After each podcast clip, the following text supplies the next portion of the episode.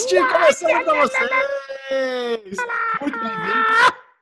Nossa, eu sou o Michel que perdemos metade dos ouvintes no gritinho de Alexandre Bonfá, porque eu sempre estou aqui com os meus amiguinhos que vocês já os conhecem, mas eu vou apresentá-los mesmo assim, começando com ele. Bruno, Bruno Clemente! Clemente. Tô fingindo que meu microfone tá mudo, porque é isso. Se a gente fala os três gritando ao mesmo tempo, nunca dá certo. Eu, os últimos derivados que eu vi na nossa abertura, fica aquele. Que estoura, né? Aí fica mudo o microfone. É isso aí, meus amiguinhos. Estou aqui, estou aqui da plataforma da Dragon. Elon Musk está aí, né? Bombando, levamos-nos para o espaço. Então, estou aqui, bonito, longe do corona Agora, quem quer uma corona gelada não sou eu, é Alexandre Monfá de Campinas. Diz para nós, Alezinho, qual que é a temperatura da cerveja agora? Olha, Bubu, a temperatura da cerveja aqui é sempre menos 4 graus, né? Que é aquela boa. temperatura perfeita para se tomar uma Heineken. Você tem aquela Eu tava pensando, né, cara? Pegar o foguete até pode ser uma boa para ir para a Lua. Mas não tem quiosque na Lua, né, cara? Então, foda-se, né? O que a gente vai fazer na Lua? O Bubu, Bubu tá no mudo pra você, Lê? O Bubu tá no mudo, não? É, ele perguntou um negócio, você se cagou, falou por cima, não se importou menos. E eu, eu, eu foi, ele perguntou foi. da temperatura da cerveja, não foi? Isso, foi. É. Não, mas eu falei, eu falei, a temperatura da cerveja é menos 4 Perdeu, graus. Perdeu, É, muito bem-vindos todos vocês que estão no Boa. Derivado Cast, o podcast mais frenético, mais um por cima do outro da podosfera, além de ser o número um em áudio e vídeo. Então, se você quiser ver Bruno Clemente no Espaço Sideral. Eu convido você que está aí no Spotify, no Deezer, no Google ou no Apple a ir ao nosso canal do YouTube, porque sim, Derivado Cast está no seu ouvido, mas pode estar nos seus olhos. Você vai presenciar a beleza desses rostinhos rechonchudos diretamente do nosso canal no YouTube, que é o canal no YouTube que mais cresce no planeta Terra. Recebemos um relatório aqui absurdo. Nenhum outro canal no Brasil cresceu tanto quanto o canal do Derivado Cast. Olá. Então, se você não é inscrito, você é o único. Vê lá se você está inscrito, procure Derivado Cash no YouTube, venha assistir o Derivado, que era maravilhoso. E esse é um podcast que até o final dele você vai saber o que achamos de Space Force, nova série da Netflix. E talvez, talvez, eu não posso confirmar aqui, vai ter que assistir até o final. Aline Diniz estará aqui comentando sobre Space Force conosco. Teremos a participação de Alinoca. Mas primeiro. Tudo começa com Aaron Avengers! Que, é o...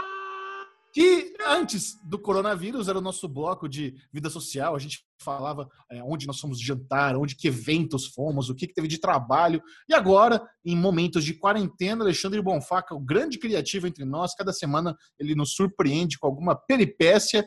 Como foi para você, Lesão, essa semana? Cara, eu tava pensando aqui antes de começar a gravar esse derivado cast, né? Eu não fiz nada.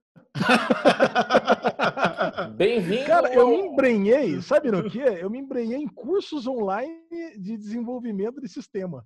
Cara, eu, eu renovei a minha matrícula aqui na Alura e, puta, eu tô com projetos novos aí de desenvolvimento. Ah, opa, Alura, paga nós aí, pô. Alura paga todo mundo, né? Podia pagar o derivado cast também, né? Olha, agora, agora que eu me toquei, caraca, cara. Já faz aqui. O que eu fiz de curso, cara? Eu fiz 180 horas de aula na Alura é, nessa última semana. Cara, e é impressionante, cara. Muito bom. O seu Vitor aí, no meu professor, eu fiz uns cursos aí, cara, muito legais lá na, na Lura e fiquei embrenhado, cara. Peguei os computadores, lógico, eu peguei tudo o curso em velocidade 2,5 para aprender rapidinho. 2,5? Não, 2,5 não dá para aprender nada. Dá, dá sim, cara, dá. Para quem já tem uma base de desenvolvimento, você bota no 2,5 lá e pau. E pau na máquina, cara, para aprender rapidinho. Senão não dá para pegar 180 horas de curso. Aprende né? rapidinho. Fala aí um comando que você aprendeu novo. Ctrl X Bom, desenvolvimento não tem comando, não é você que tá aprendendo. Obrigado. O negócio é o Floop lá, tem que usar Floop e é nóis. Como é que era o nome do. do... Flutter. Flutter. Flutter. Flutter. Cara, mas muito legal. Quem sabe no futuro próximo vocês vão estar usufruindo aí desses próximos, desse conhecimento que eu estou adquirindo. Cara, como, Lê? Muito bom. Como as pessoas vão, quem, como não, as pessoas Michel, vão usufruir? Não, não pergunta, velho. segredo ainda, segredo. Segredo. Estamos tá, com uns projetos bons aí para frente. Então, projetos inovadores. E você, Bubu, fez algum churrasquinho, alguma coisa? Fez algum curso online? Como é que tá? Bubu tá aqui, quarentena, né, velho? Porra nenhuma, tamo aqui jogando. Ó, meu, a minha novidade de quarentena é Fortnite, que eu relutei tanto em jogar Fortnite, mas aí um amigo meu tá jogando, o filho do meu irmão tá jogando, ai, vamos jogar junto, vamos jogar. Aí comecei a jogar. Aí agora fudeu, viciei nessa merda, é legal pra caramba e tá tudo certo. Esse foi o meu Aruvengers maravilhoso. De Aruvengers... Qual é o personagem? Qual é, é o personagem no. Fortnite? O que que é? Qual é o seu personagem em Fortnite? Deadpool. Você comprou? Você gastou dinheiro comprando skin do Deadpool ou é de graça? Qual que é, qual que é a graça de jogar Fortnite se não gastar dinheiro?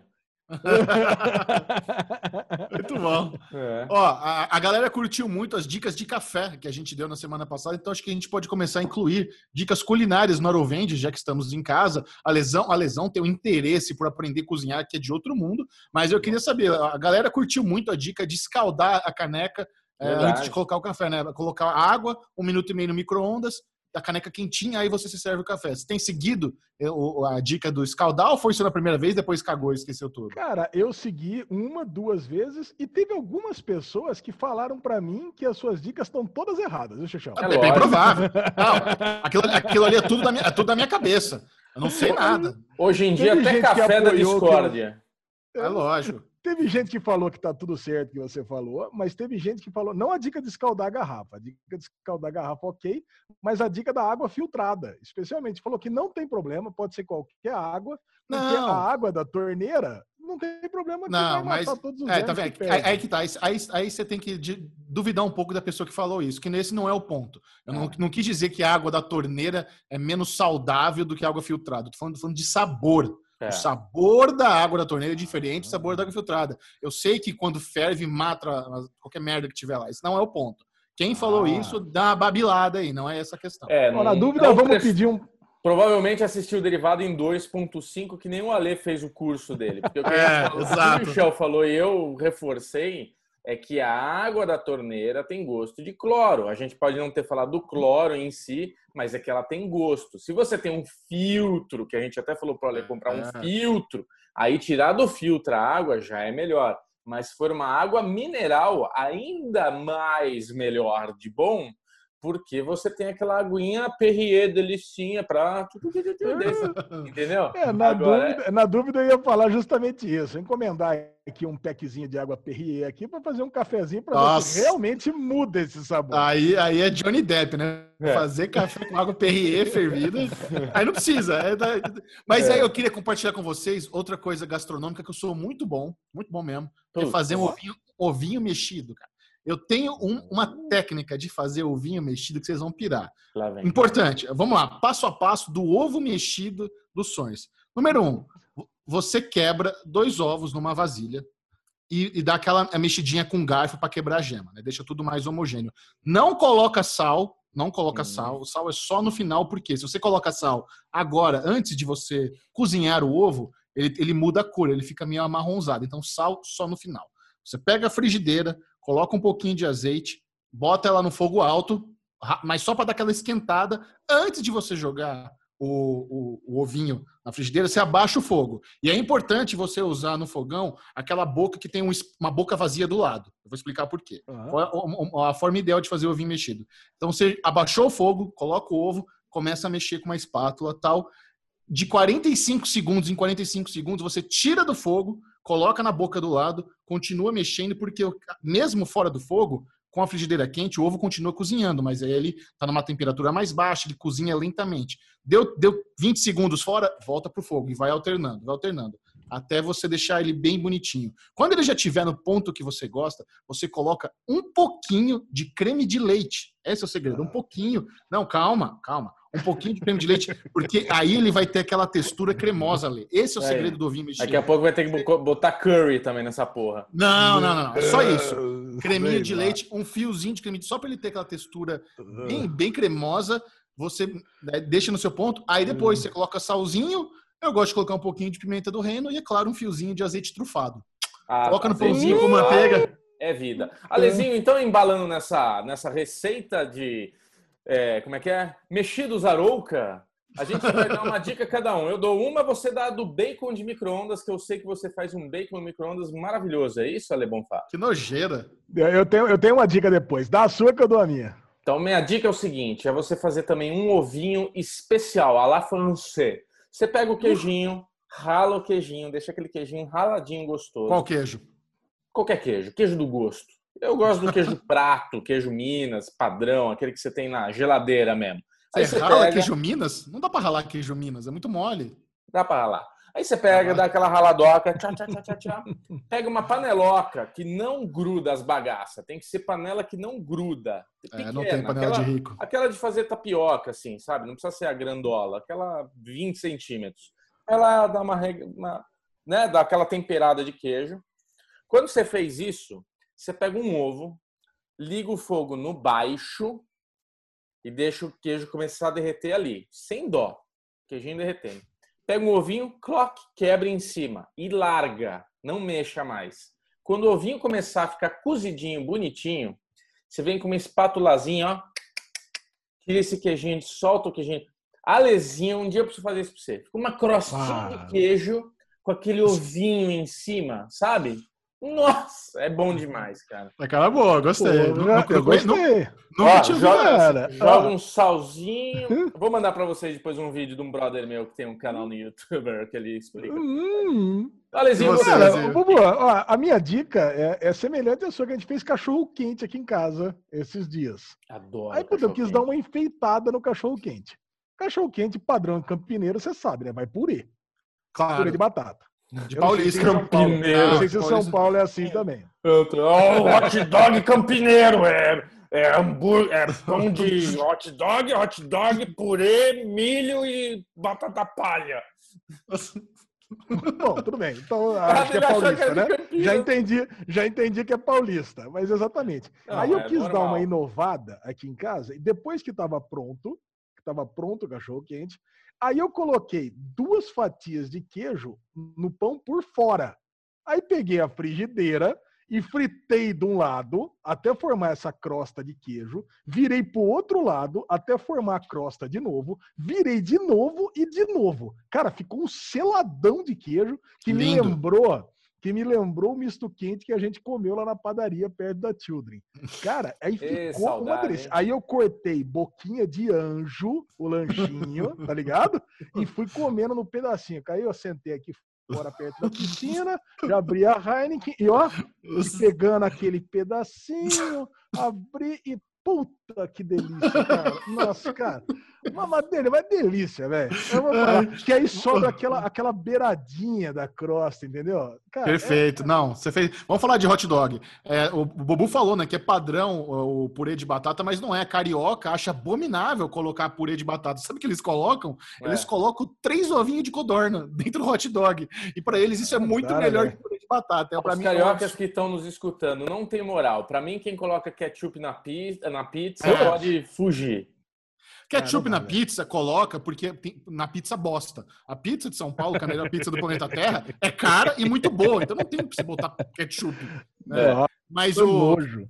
Deu que eu falar, eu, esse negócio que você fez, Ale, é muito bom. Eu, eu fiz faculdade em Piracicaba e toda cidade universitária é muito famosa pelos lanches. Né? Piracicaba tem Sim. lanche fudido. Um dos melhores dogs de lá, o cara inventou o selo de catupiry, que ele fazia isso. O cara é. fazia o hot dog, botava o catupiry assim por cima e colocava na chapa. Aí fazia aquela crostinha de catupiry é o prensadão. É o prensadão. Não, não, não, não é prensadão, não é você prensar. É você colocar na chapa de ponta cabeça para ah, o catupiry é. fazer um dar uma, só fazer o celol ali, só para Só fazer o celol. Muito bom. Então, tá bom, bom. Vou ter que pedir para Hanna fazer então agora uma, uma arte do Deri Gourmet, né? O Deri Gourmet, muito bom. Adorei. Novo bloco. Novo bloco. Deri Gourmet. Gourmet, onde nós trazemos receitas rápidas de coisas gostosas. Mas se você está querendo ficar por dentro de tudo da cultura pop nerd geek do planeta Terra, o Daily News está aqui uh! para você. E o Alexandre Bonfá, ele gosta de sempre de começar com o facão. O que foi cancelado e eu quero saber se a gente se importa. Vamos lá. Eu acho que essa série vocês vão se importar muito com esse cancelamento e porque é uma série do Hulu. Cara, série do Hulu a gente se importa. É, é difícil o Hulu cancelar a série, cara. Não lembro de Hulu tá cancelando série. Ah, e dessa vez, cara, cancelou a série Reprisal. Acho que eu nem vi isso aí. O Ale com certeza assistiu e adorou. Eu assisti, achei muito boa. E ele tinha de pilotos obscuros. Cara, eu não assisti Reprisal, não assisti. E só que tá na, na, no ranking de top 10 do nosso amigo Alex Palombo, o dono do Banco de do Séries. Banco de séries. Cara, e se tem alguém que assiste tanta série como nós, é o Alex Palombo. Né? Verdade. É o dono do Banco de Séries. E eu falei, caralho, cara, se tá no top 10 do Alex, eu vou assistir esse negócio. E coloquei lá, até para entrar lá no meu joguinho de pilotos obscuros aí. Muito obrigado. Agora, cara, o. Agora que foi cancelado, eu não vou botar mais. Mesmo porque eu já perguntei. Ah, você não viu ainda? Alex. Não, não vi. Eu perguntei pro Alex, eu falei, Alex, você viu que foi cancelado? Não sei o que. Ele falou, cara, era muito boa, mas já que foi cancelado, teve final aberto, nem veja. É claro. Porra, que bosta, né, cara? Como é que cancela com final aberto em 2020 uma série, Chechel? Só você para se importar. Que mais? cara, único cancelamento da semana para Reprisal. E se você se importou, por favor, comente aqui para ser citado no próximo Derivado Cast. Então vamos lá, Chechel. Renovações de séries absurdamente relevantes aqui. A série que vocês admiram e se importam muito, Step Up, do canal Stars, renovada para terceira temporada. Nunca vi. Também não. Nunca Step vi, Up é o que é de dança? O que, que é? Acho que é o mesmo nome. Que, aliás, tem a, me a, melhor tradução ever de Step Up. Sabe qual que é? Aquele Bom. filme de dança com a Jessica Alba, o 1, né? Se ela dança, eu danço. Dança, dança. Inclusive, um excelente vídeo do SM Play, reações gringas dos títulos, né, Michel Arouca? Que foi bem Muito divertido bom. que o videozinho que você fez lá com o professor da Canva.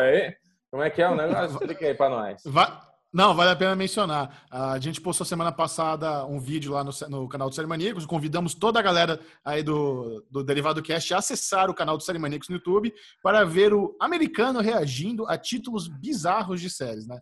É um vídeo. Pat... A gente tentou fazer um vídeo patrocinado mais criativo. Né? Porque assim, é, a, a Cambly, ou na verdade, eles anunciam em muitos canais no YouTube, muitos. E é, um, e é, um, serviço muito bom. Eu testei o Cambridge, já mencionei aqui para vocês é, no Derivado Cast, que é uma escola de inglês online, onde você faz aulas por videochamadas com professores nativos que falam inglês, e você pode escolher o nível que você tiver de inglês, não importa, eles têm lá alguém. Aí, eu, aí de todas as aulas que eu fiz, de todos os professores, eu conheci um cara que é uma figura, que é o Jamie, é um dos tutores lá. O cara é casado com brasileiro, ele manja de português, mas ele é americano, é gringão. Aí eu chamei ele para participar desse vídeo aí do americano reagindo aos títulos bizarros de séries. Aí eu contando para ele, cara, você, qual a tradução de Baywatch? Aí eu tento fazer ele adivinhar. E quando eu falo que é SOS Malibu, o cara, puta merda, não acredito. Então, essa é a moral do vídeo, tá bem cara, legal. Eu, né? queria, eu queria falar duas coisas sobre esse vídeo. A primeira é que o cara é muito gente boa. Eu queria tomar uma breja com esse cara. Lógico. E o segundo é que o Chechel tem uma segunda parte no vídeo que ele faz tipo um game pro cara descobrir hum. qual é o título em português. O Chechel falou do, do Too Hot to Handle, né? Que aqui é brincando com fogo. Uma das opções era beija, beija, tá calor, tá calor. Pô, a Netflix perdeu uma puta oportunidade, cara. Beija, beija, tá calor, tá calor é muito melhor do que brincando com fogo. É verdade. E a outra, aleluia, arrepiei, mas aí é uma referência ao Big Brother que você não vai saber. É, é aí não, realmente não lembro. Mas voltando à lesão, renovação. Séries, séries renovadas, The Capture, renovada para a segunda temporada da BBC One. Vocês não faziam ideia que essa série existia. Não, mas, mas ela... eu, eu gosto de BBC One. É. Essa série ela tá lá no catálogo do Stars Play. Ó, eu tô, eu vou renovar essa porra. Eu vou renovar, não, eu vou assinar. Você vai assinar. Stars Play, porque agora realmente tá valendo a pena, Tem hein? muito conteúdo. É, né? Foi renovada para a segunda temporada esse de Capture e essa série tinha sido cancelada. E é uma série que trata de hum. fake news, cara. Eu acho que é por isso, né? Fez um relativo sucesso para BBC One e agora vai trazer a galera toda de volta. Legal. Cara, e você falou do Stars Plays, né? Eles, a, a, pessoa pergunta muito pra gente do Manhunt, segunda temporada, que a gente gostou muito, né, da primeira temporada do Na Bomber. Aí a segunda é sobre o, o atentado lá terrorista uh, no, na, nas Olimpíadas. Tem, tem, tem, até o filme do, do Clint Eastwood. Eu tô, tô querendo ver sim, cara, essa segunda temporada. Ah, eu vou falar para você, como pode ter três telas do Stars Play, eu vou assinar esse negócio e vou mandar para você. Manda para gente. Pronto. Muito tá bom. bom. Esse, esse só deixa bom. Como é bom. Melhor, melhor que ser rei é ser amigo do rei. Que delícia. Ô, Ale, mas uh, na Apple TV o Stars Play faz meio que parte integrada ali da bagaça, não é? Melhor ainda, Bubu. Aí você já tem gente. Apple TV, já mando para você. Não, mas você, você digita login e senha na, na Apple TV também. Hum, gostei. Beleza? O Michel. Agora não sei se tem no seu aí, Chechel. O seu é a Amazon, né? Stick. É, o meu Fire Stick deve ter, eu consigo baixar aí os aplicativos. Ah, você, está aí no, no, esqueminha, né? É. Então, beleza. Vamos lá, Chechel. Pela, pela Netflix, nós temos a renovação da segunda temporada de Control Z Olha que delícia. Maravilha. Com certeza que vocês mataram durante a semana, a primeira temporada, Matamos. especialmente o Bubu, que mostrou todo o amor pela série no, no derivado passado. Quem não assistiu, veja, que realmente vale a pena. Muito bom. E que é Ctrl Z, Bubu? Ctrl Z é aquele comando no, no teclado que você volta. Não, você... tipo, eu sei. Te dê a deixa. Não, Ctrl Z é. Oh!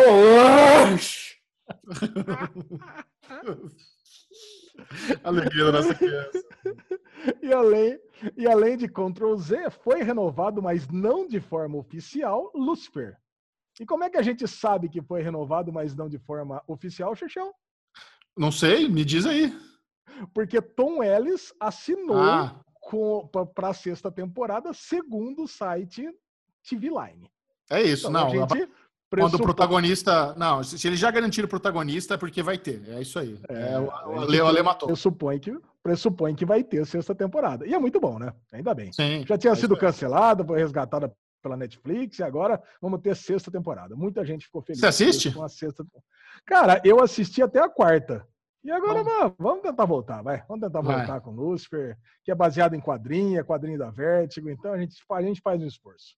Assiste lá porque é muito popular. Aí eu queria aproveitar esse momento aqui do Daily News e compartilhar com vocês. A gente mencionou na, no Derivado Cast passado sobre o mercado americano de podcast, como ele está mudando muito, com o Joe Rogan assinando aquele contrato milionário com o Spotify. Aí a gente comentou aqui que seria isso uma coisa que vai vir para o Brasil, que muito provavelmente o Spotify vai começar a ter podcasts Não. exclusivos. E a galera já comentou que existem alguns. Existem alguns muito. podcasts da, do, é, do do, pessoal, do Cid, do Não Salvo, parece que o Primo. Rico tem podcast exclusivo no Spotify, mas, não, mas assim, é, não, não é a mesma coisa. O que eu estou dizendo é o acordo que o Joe Rogan fez envolve também a questão em vídeo.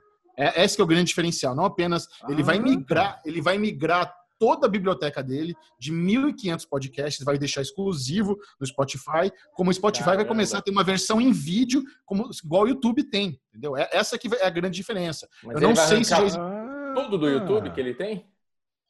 Eu, eu, eu, acho que não. Acho que no YouTube ele vai continuar deixando, mas o áudio, que é onde tem mais download, vai ser exclusivo do Spotify. Então, essa migração de um podcast veterano ir direto para o Spotify, ser comprado, isso eu acho que ainda não aconteceu. Eu acho que o podcast do Não Salvo e do Primo Rico já começaram exclusivos do Spotify, são situações diferentes. Mas pode ser que tenha alguma coisa assim, mas de qualquer forma, eu ainda acho que isso vai acontecer no Brasil.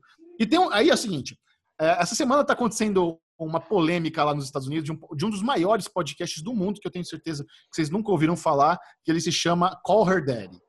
E eu quis trazer a história do Call Her Daddy porque o que me chamou a atenção são os valores. É, houve uma disputa contratual entre a, as protagonistas do Call Her Daddy e a empresa que é dona do podcast, que se chama Barstool Sports. Você conhece Barstool Sports? Algum de vocês já falaram? Já ouviu falar disso? Cara, Barstool Sports é, é uma network gigante com, com escritórios em Nova York, onde os caras são especialistas em criar mais de 20 podcasts, programa de rádio e conteúdo para as redes sociais e YouTube. É uma galera jovem que faz tudo low budget, mas assim, é, é frenético. Os caras têm muito conteúdo, muito conteúdo, e eles têm assim, a, a fã, a fan base deles são os bros, os brothers, a galera que gosta de apostar em esporte, a galera que de uma birita. Aí o que acontece? O dono desse, desse, desse, dessa rede do Barstool é um cara muito visionário, é um cara jovem, bocudo, tal, gente boa. Quando ele quer demitir alguém, ele abre um assim no Twitter e fala: vamos lá, é, sessão de imprensa emergencial, estou demitindo aqui sabe, ele faz umas brincadeiras assim. É o Michael é... Scott, é isso? É da vida real? Não, não, não, porque o Michael Scott é meio leléu. Esse cara é inteligente, o cara é bom, o cara é, é milionário. Dois anos atrás, duas meninas é, sem nenhuma grana, sem, sabe, as, zerada da vida, resolveram criar um podcast chamado Call Her Daddy, que era uma mistura de podcast com conteúdo sexual e humor, onde elas falavam das aventuras delas sexuais e misturavam é, bom humor. Depois de quatro episódios ter ido ao ar, ninguém ouviu, né? Quatro episódios. Tinha acabado de lançar, as minas não era famosa, não era ninguém. Esse dono aí do Barstools ouviu o podcast das minas e quis trazer eles para a network. Aí eles ofer ele ofereceu, vou falar para eles o contrato que ele ofereceu, vocês me dizem se está ruim ou se está bom. Eles hum. falaram o seguinte: nós vamos trazer vocês para minha network. Eu vou ser dono da propriedade intelectual do podcast. Vocês vão ganhar um salário. Em troca, eu vou colocar toda a minha máquina publicitária por trás de vocês para a gente tentar fazer virar isso uma coisa de sucesso. Então, vocês vão ter acesso ao meu estúdio, vocês vão ter acesso à minha equipe de redes sociais. Vou botar uma pessoa para fazer, para filmar vocês, para vocês fazerem vlog e tal, não sei o quê. E eis o acordo. Não tinha nada. No primeiro ano, cada uma de vocês vai receber 75 mil dólares.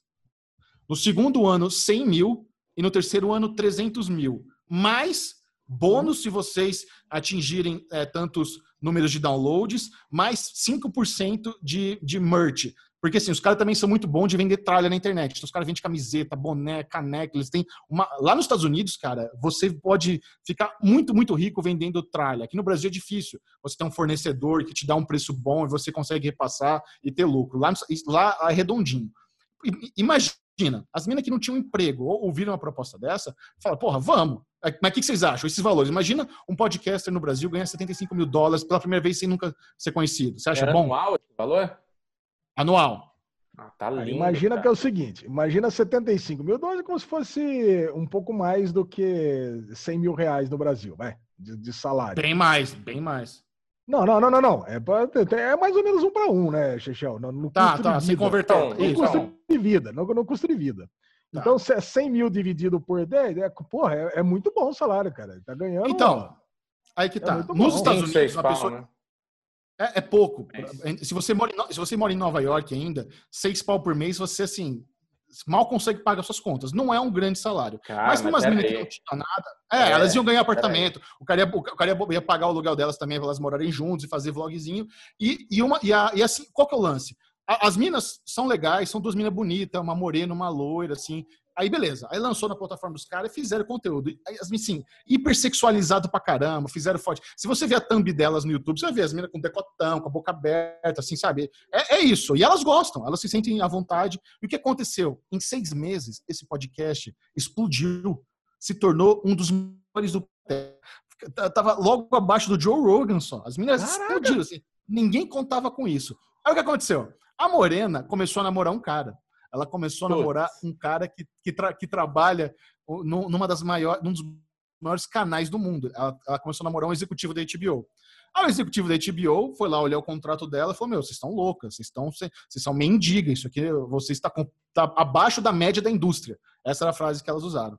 Aí elas quiseram renegociar, começaram a renegociar forte, mas ao mesmo tempo o cara quis meio que entrar, ele, ele quis uma fatia. Falou, meu, vem aqui comigo, ou então uma outra pessoa, vou conseguir um acordo para vocês de 2 milhões anuais, não sei o quê. O cara queria entrar no negócio, mas ao mesmo tempo estava meio que instigando a mina dele a fazer isso. Só que a loira, que era é, é o cérebro da operação, é a menina que faz os conteúdos redes sociais, ela que edita o podcast e tal, ela falou, meu, peraí, não sei se isso é uma boa ideia, não. Aí o que acontece? O dono do Barstool fez uma, uma proposta, assim, irrecusável para elas. Ó, é o seguinte, vocês têm contrato, beleza, vamos cancelar o contrato de vocês. Eu vou oferecer meio milhão de dólares para cada anual, mais 25% dos merches, e vocês vão. E eu vou dar para vocês a propriedade intelectual do podcast, que é o mais valioso. Nada vale mais do que você ser dono do podcast em si. Vou devolver para vocês, tá? Cara, o que aconteceu? A Morena não quis, a loira aceitou, fez, fez negócio pelas costas dela, Aí que o cara fez, então tá bom, eu te dou 75%, eu fico com 25% e a gente bica ela. E bicaram a morena. E agora, agora. caraca! Só que elas eram melhores amigas, moravam junto, velho. Isso aí nos Estados Unidos é, é, o papo entre os podcasters. Se você for no podcast do, do Logan Paul, os caras estão falando sobre isso. Nossa, Mas, trair a legal, master. O legal da história é isso, sabe? Eu fico imaginando nós aqui. Imagina a gente passando a perna no outro amiguinho. Nossa. Por causa Não, mas de assim, dinheiro.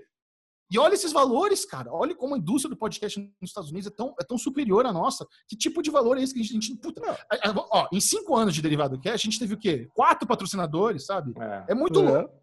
Eu fui ouvir o, o Power Daddy pela primeira vez, agora só a loira. Cara, tem, tem quatro jabás no meio do podcast de uma hora. Tudo de sex shop, tudo de pomada pra passar na piroca, sabe? Tudo desse nível. Mas tem. não, gente... não, não, pera um pouquinho. Agora deixa, deixa eu entender o negócio. O, o, o podcast, ele devia ter uma cláusula de, de suspensão de contrato.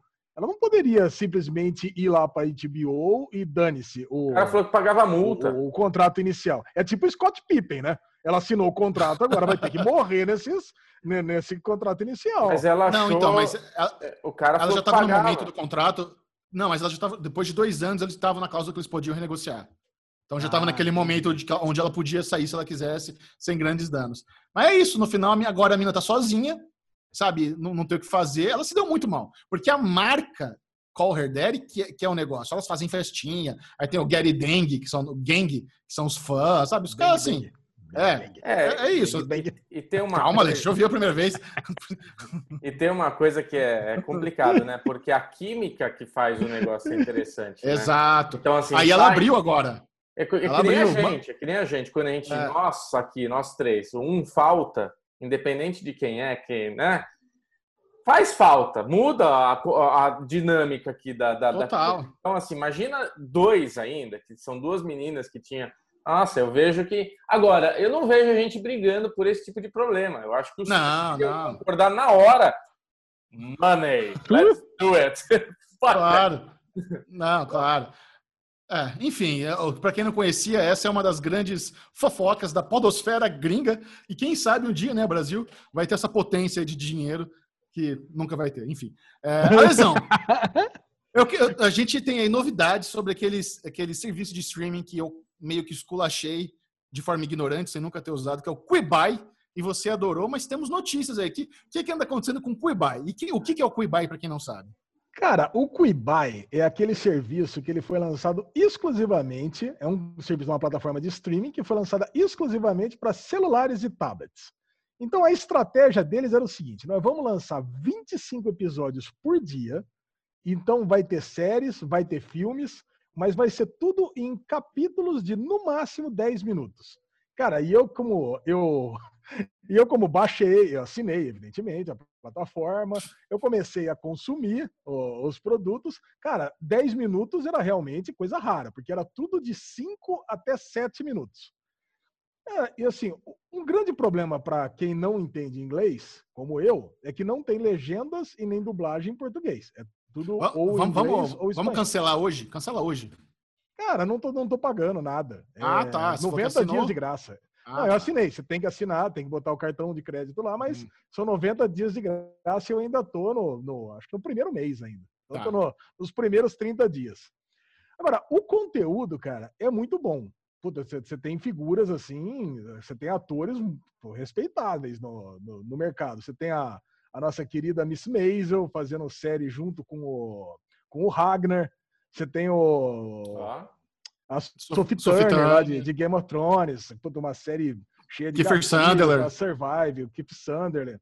Cara, eu assisti o começo de todas as séries. Ah, os hum. primeiros três, quatro episódios de todas essas séries aí, das mais famosas. Só que, meu, eu tô esperando vir as legendas em português, até hoje que não, que não vieram. Cara, ela, ela tem uma. Essa plataforma ela tem uma estratégia bem interessante que você pode assistir tanto deitado quanto de pé. E não é assim, não é que ela, quando você vê de, de pé, ele pega e fica no, no, meio da tela. Ela realmente ela redimensiona para você ver assistindo de pé. Então, a estratégia, segundo o Katzenberger lá, que era o dono, que é um dos fundadores, que era um dos fundadores da DreamWorks, que é o fundador principal do Quibai, ele falava que o, a grande culpa, segundo ele, de não ter dado certo a plataforma foi o Covid-19. Ah, não a... deu certo? Já flopou? É, já flopou. Já não deu certo porque hoje é o, hoje é o aplicativo número 165 da, da, da Apple Store. E ele acha que não deu certo porque, teórica, segundo ele, era um aplicativo para as pessoas ir assistindo no trânsito, no banco, no dia a dia, no banheiro da empresa, enquanto dá uma cagada, sei lá, cara, sabe? É, um, é, é, isso aí, bobo. sabe, você tá na Children, pô, a gente vai lá no Quilo Delícia, volta, assiste um episódio de cinco minutos. Agora, como tá todo mundo em casa confinado, não faz sentido você assistir um episódio de 5, 10 minutos. Cara, faz, pô, você assistir um episódio de uma hora. Você vê, a, a Disney Plus, por exemplo, já está com 50 milhões de assinantes. Enquanto que o Quibai está só com 2,5 milhões. Cara, é um flop gigantesco. Bom, eu acho então, que... o que, que acontece? Eles vão pivotar a plataforma. O que significa pivotar? Para quem não sabe, é você mudar, não, vou contextualizar do jeito que o Churchill gosta. Muito bom. Uma startup, quando não dá certo, eles pivotam a plataforma, ou seja, eles mudam o direcionamento. Então já estão falando que o Quibai vai ter a versão para Apple Plus, para para computador, para browser e para tudo mais. Quer dizer, vão sair desse mundinho de mobile. Cara, que faz muito mais sentido, né? E já vão começar a ter as legendas para todos os outros idiomas. Cara, que faz sentido, porque agora que vai começar a vencer esses 90 dias, todo mundo vai vazar da plataforma. Sim. Porque não, não, não faz sentido, cara, você ter um, um conteúdo desse que rode só no celular, sendo que tá todo mundo em casa. É. Mas eu acho que esse não é nenhum problema, viu, Ale? Eu acho que o problema mesmo começa pelo nome, Quibai. Tá um nome horroroso, não é um atrativo, entendeu? Não é um nome que você fala, nossa, eu vou instalar o Quibai no meu celular. É, zoado, né? Esse, Cara, esse... eu, acho, eu acho que não é nem Quibai, viu, Bubu? Acho que Quibai sou eu que falo. Eu acho que é Quib mesmo, viu? É, Quib, é, é Quibai, Kiwi, qualquer merda. Mas assim, é ruim o nome, tá vendo? Nem, ninguém sabe falar direito. Aí tem... Porra, isso é sacanagem. Eu falei Quib a primeira vez, você me corrigiu, com certeza que era Quibai, e agora você também não sabe o que, é. é eu tô falando errado, sua culpa. É. Teu porco. Aí, esse, esse, essa desculpa do, do celular, da galera do Covid, eu acho assim, ok, é um argumento de tipo, ia ser interessante as pessoas poderem ver no ônibus.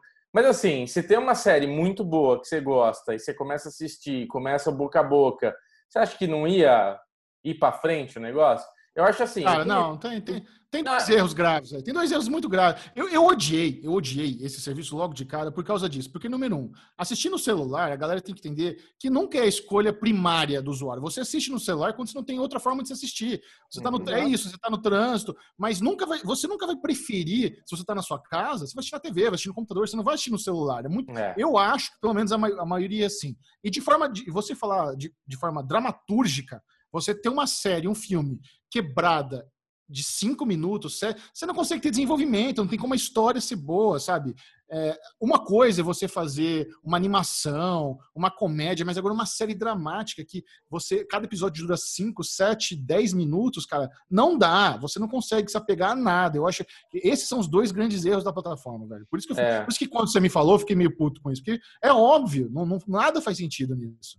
Você tem que é, ver na sequência, né? o... Você vai ver um, um episódio de é. cinco minutos e a conversa no bar que eles vão ter para decidir alguma coisa, né? Tipo, é muito rápido. É, tô... Por exemplo, eu tô assistindo aqui The Most Dangerous Game, aqui do, com o cara dos do Jogos Vorazes aqui, né? Uhum. Porra, aí o primeiro episódio, a história é tipo aquele The Hunt que a gente assistiu. O cara ele vai participar de uma caçada humana. Porra, uhum. O primeiro episódio é o cara indo pedir em, em, é, dinheiro emprestado numa empresa. Só isso. E acabou. O segundo episódio é. é. o cara mostrando que ele tem uma doença. O terceiro episódio é ele contando pra mulher que não sei o quê. Aí o terceiro episódio, cara, porra, não chega a, a, porra da caçada. Aí, meu, você esquece que existe a série porque não chegou o episódio. Quando você lembra, já, já tem 15 episódios para ver. Aí, ah, beleza. Sabe? Então, é 15 episódios de 5 minutos, tudo bem. Eu sei, mas é desanimador, cara. Mesmo sabendo que quando você vê que tem 15 episódios para assistir, mesmo só de você ver ali o vermelhinho 15, sabe? Igual quando o Bubu vê a mensagem no, no WhatsApp que ele fica desesperado para ler porque tá, tá, acumulado. Isso. É isso. É essa Esse ansiedade sentido. que dá na galera, exatamente. Ah. Você não pensa são 50 minutos, você pensa são 15 episódios. Fala, nossa, cara, não vou ver essa porra, desculpa. É, é vai, vai é ser isso. É isso aí. Boa. É, Sabe o que eu acho que vai acontecer? A, a, minha, pre... aqui, é a minha previsão pro, pro Quib, pro Quibai, é o seguinte: eles vão mudar completamente essa estratégia e vai virar uma plataforma normal, porque esse cara, que era do, esse Katzenberg aí, pô, ele sabe fazer um estúdio. Pô, ele, ele, ele criou a DreamWorks, cara. Então ele vai mudar a estratégia, vai virar mais uma plataforma normal de, de, produ, de, de, de produto. É, mas... O problema é grana, Lê. Eles já, já queimaram milhões de dólares já. É isso Eles que eu ia falar. 1,8 bilhões de dólares. É isso Quanto? que eu ia falar. 1,8 bilhões de dólares. Nossa! Eles... 2 bilhões, é cara, porque... muita... O problema deles agora, Lê, é tudo isso daí que vocês falaram, que o Michel falou e que você explicou. o conteúdo já está pronto. Então, ele mudar a forma como ele vai streamar isso. Então, ah, você vai poder ver no, na Apple TV, você vai poder. Não resolve o problema, porque o problema também são as séries. Porque está falando, ah, essa daqui eu vi três e, puta, contava isso. Conta... Então, o formato é ruim.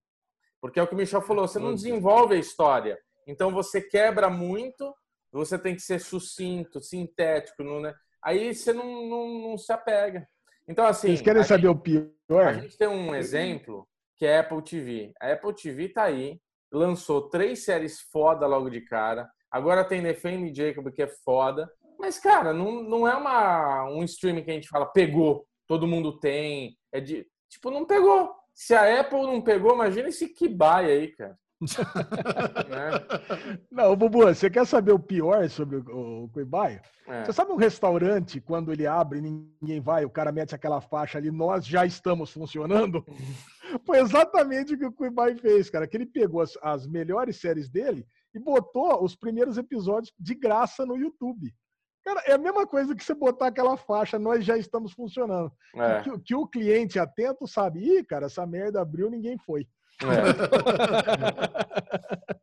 tá Bom, uma notícia, uma notícia, boa aí envolve uma das nossas séries favoritas, que é Cobra Kai, Lesão. O que aconteceu oh. com Cobra Kai? Cara, Cobra Kai vai sair do YouTube Premium, vai sair do YouTube Premium e vai para um dos dois, do, uma das duas plataformas de streaming nossa favorita. Ou vai para Netflix ou vai para o Hulu. E aí, para quem vocês apostam? Nossa, a gente já postou. A gente já postou lá atrás que é para Netflix. O Michel falou isso. Tem, cara, se for pra Netflix, isso aí vai bombar de um tanto, velho. É, nossa, nossa, que delícia. Tomara que vá pra Netflix. Cara, que série gostosa de ver. Eu amo Cobra Kai, velho. Também, pra quem é fã de Karate Kid, se você ainda não conhece, é, uma, é a continuação de Karate Kid com o elenco original. É muito divertida. É, é a série ruim, mas é divertida. Esse é, é o lance. Pior, é ruim bom. A série é ótima. Mas ele tem, eles, têm, é, eles têm uma montagem tão boa, tão empolgante, que até as lutas bostas ficam emocionantes, cara. É muito elenco carismático. Assim, é um prato cheio. Quem ama Karate Kid tem que ver Cobra Kai. E quem não conhece Karate Kid, por favor, conheça esse clássico do cinema global maravilhoso. Não, e as notícias boas não param por aí, porque a série é produzida pela Sony, a terceira temporada já está quase pronta, então, quer dizer, não tem nada a ver, ah, nossa, agora vai mudar, vai refazer elenco. Não, cara, a série já está pronta, série não tinha nada a ver com o YouTube, só é. vai mudar o lugar que vai passar. Então, no, no, o roteiro, o roteirista é o mesmo, o produtor é o mesmo, o ator é o mesmo. Devia estar tá, tá com a minha camisetinha de Cobra Kai aqui hoje. Cara, mas aconteceu um negócio engraçado. Eu, como assinante do YouTube Premium, eu acabei de receber, ontem, eu recebi uma uma mudança perguntando se eu queria continuar sendo assinante premium. Que entre as vantagens não existe mais aquela vantagem de assinar conteúdo original, que existia até mês passado, porque eles realmente tiraram a ideia de ter conteúdo original do YouTube Premium. Eu acho que uma das últimas séries era Karate Kid, né? Agora não tem é. mais, então pô, desencanaram. E é interessante que no Brasil ainda está rolando. Eles lançaram recentemente a série original do Manual do Mundo Moderno. Manual do, do Mundo Moderno, é isso? Manual do Mundo Moderno é do nosso brother, Ed. Manual do Homem Moderno é do Ed. Ah, verdade, do... verdade. Manual do Manual Mundo. Do mundo. Manual, Manual do, do Mundo, mundo, é. Lançaram agora a série original. Vai, acho que a, a, a Natália Arcuri teve, teve a do Whindersson Nunes. Vai, vai, ter do Porta dos Fundos também. Eles tinham uma, um line-up anunciado aí. Então é estranho, né? Porque como que nos Estados Unidos já cancelaram, cancelaram e no Brasil tá tendo esse rollout ainda. É, Vamos ver. Mas na lista de coisas tem. Você pode salvar os, os vídeos para ver offline, você não tem propaganda, tem uma série de coisas lá, mas original não estava na lista de vantagens de você assinar. Então, e você, é, trouxa, é. continua pagando, é isso? É lógico. Cara, claro. porra, é muito bom, cara, você assistir YouTube sem propaganda. É, cara, quando eu... eu... vejo, quando eu vejo pelo, pela conta do Derivado Cast, tem que ver a propagandinha ali, é um puto no pé no saco, né? Fala a verdade. É, é chato mesmo, né? Eu também pago. Agora, se tem uma coisa que eu tô com saudade nessa vida de quarentena é cinema, velho. Eu, eu primeiro cinema que, que havia, vou meter uma máscara, vou meter um face shield, luva e vou. Como é que ah. tá, Ale? Tem, tem alguma novidade para os cinéfilos do Brasil? Cara, tem uma novidade que já está rolando em algumas cidades aqui do estado de São Paulo, não sei do resto do Brasil, que é aquela criação daqueles drive-ins. Você tá ligado? Ah. Que você entra no. Ah, seu... drive-in, sim. Ah, ah, o Michel já achou que era entrar com o carro para para pegar aquele, aquela poltroninha cansada, tá ligado? Aquelas espuma gasta, bom, enfim. Não é isso, meu gente. É ah, você tá. entrar com o carro para você assistir o cinema naquele telão. Aí você fica lá com o vidro fechado para não pegar o corona e você assiste um filme antigo, né? Porque pelo ah, menos do que eu vi até agora, todos os todos os, esses cinemas de drive-in só passa filme antigo, não passa nenhum cinema novo. O áudio novo. vai na frequência do carro? Que eu não entendo. Por que, que não passa filme novo? Mas aí, você acha que esse lance aí de drive-in só para filme antigo? Por quê? Por que, que não passa filme novo? Não deve valer a pena, né? Você pagar os direitos de um filme novo para você deixar. Porque deve ser barato. O filme antigo, talvez, ou você pague muito pouco, ou nem pague para exibir, e é isso. Cara, eu quero. Passa um filme do Tarantino aí, passa um filme de terror velho. Qualquer primeira oportunidade que tiver no drive-in aqui em São Paulo, eu vou. Vai ter em São Paulo essa merda? Eu quero muito ir. Já teve. Então, acho. parece que lá no Memorial da América Latina, eu não conheço muito. Vocês devem conhecer muito mais do que eu. Tem espaço para um monte de carro ali para botar uma telona? Tem, tem. Teve o evento da Netflix do Sense8 lá, é gigante. Caraca, cara. Ah, então vale a pena. O Chechão vai botar o carrinho ali, pegar o carrinho do Jonão Isso, e vai lá. Isso, o carro, mas vou ter que pegar um carrinho emprestado pro meu pai e pro meu irmão para assistir, com certeza. Aí eu te pergunto, você acha que eu vou sozinho ou acompanhado, Ale? Não fala. Acompanhado, lógico, né? Só faltava, né? Ah, Chechão, só faltava, só faltava. Cara, não tem graça nenhuma e assistir filme no drive-in sozinho. Aí não é dá, né? Olha, então eu deixo aqui o convite para as nossas ouvintes de plantão que me chorou que está aí querendo convite, tá? Tá aceitando a parceira aí, pelo jeito, né? Olha, não, tô tranquilo. comentário. Tá não, deixa nada não, tô brincando. Você levantou tô brincando. A bola, Vou subir a hashtag aqui nos comentários desse Derivado Cast. Eu quero ir com o Chechel no drive Aqui, Boa, ó. Eu... Pode comentar aqui embaixo. Hashtag eu quero ir com o Chechel no drive Você até falou um negócio, eu vou colocar a hashtag. Como é que é a hashtag, Ale? Eu quero ir com o Chechel no drive-in. Eu quero ir com o Não, vou colocar. Eu quero ir com o Chechel. Hashtag eu quero ir com o Chechel. Pode colocar no Twitter. Pode... Eu vou deixar ali. Tem um hashtag derivado. Vai ser eu. Como é que é? Eu quero com o Chechel? Eu quero ir com o Chechel no drive-in. Eu quero ir com o Chechel e a hashtag. Pronto, tá feito. Meu Deus do céu. Próxima notícia, Lesão. Próxima notícia do dia é sobre a Batiuma. A Batiuma está repercutindo muito aqui nesse Derivado Cast. Ela será substituída por uma outra personagem. Olha aí, eu li essa notícia, parecia que a notícia é mas não é. Deixa eu explicar para vocês. A Ruby Rose saiu da série. E ela não, e a nova atriz que vai entrar na série não vai ser a Kate Kane. Ela vai ser uhum. uma nova personagem chamada Ryan Wilder. Então quer dizer, faz sentido. Vai, é, Cara, eu adorei isso. Não é que vai, tipo assim, ó, faz de conta que você é a antiga. Não. A Ruby Rose saiu. Pode ser que, inclusive, ela grave alguns episódios ainda como a, como a Kate Kane, para fazer sentido narrativo. Mas a personagem nova, ela vai se chamar Ryan Wilder, que, se não me engano, ela não existe nos quadrinhos da DC. É uma personagem nova criada exclusivamente pro Arrowverse.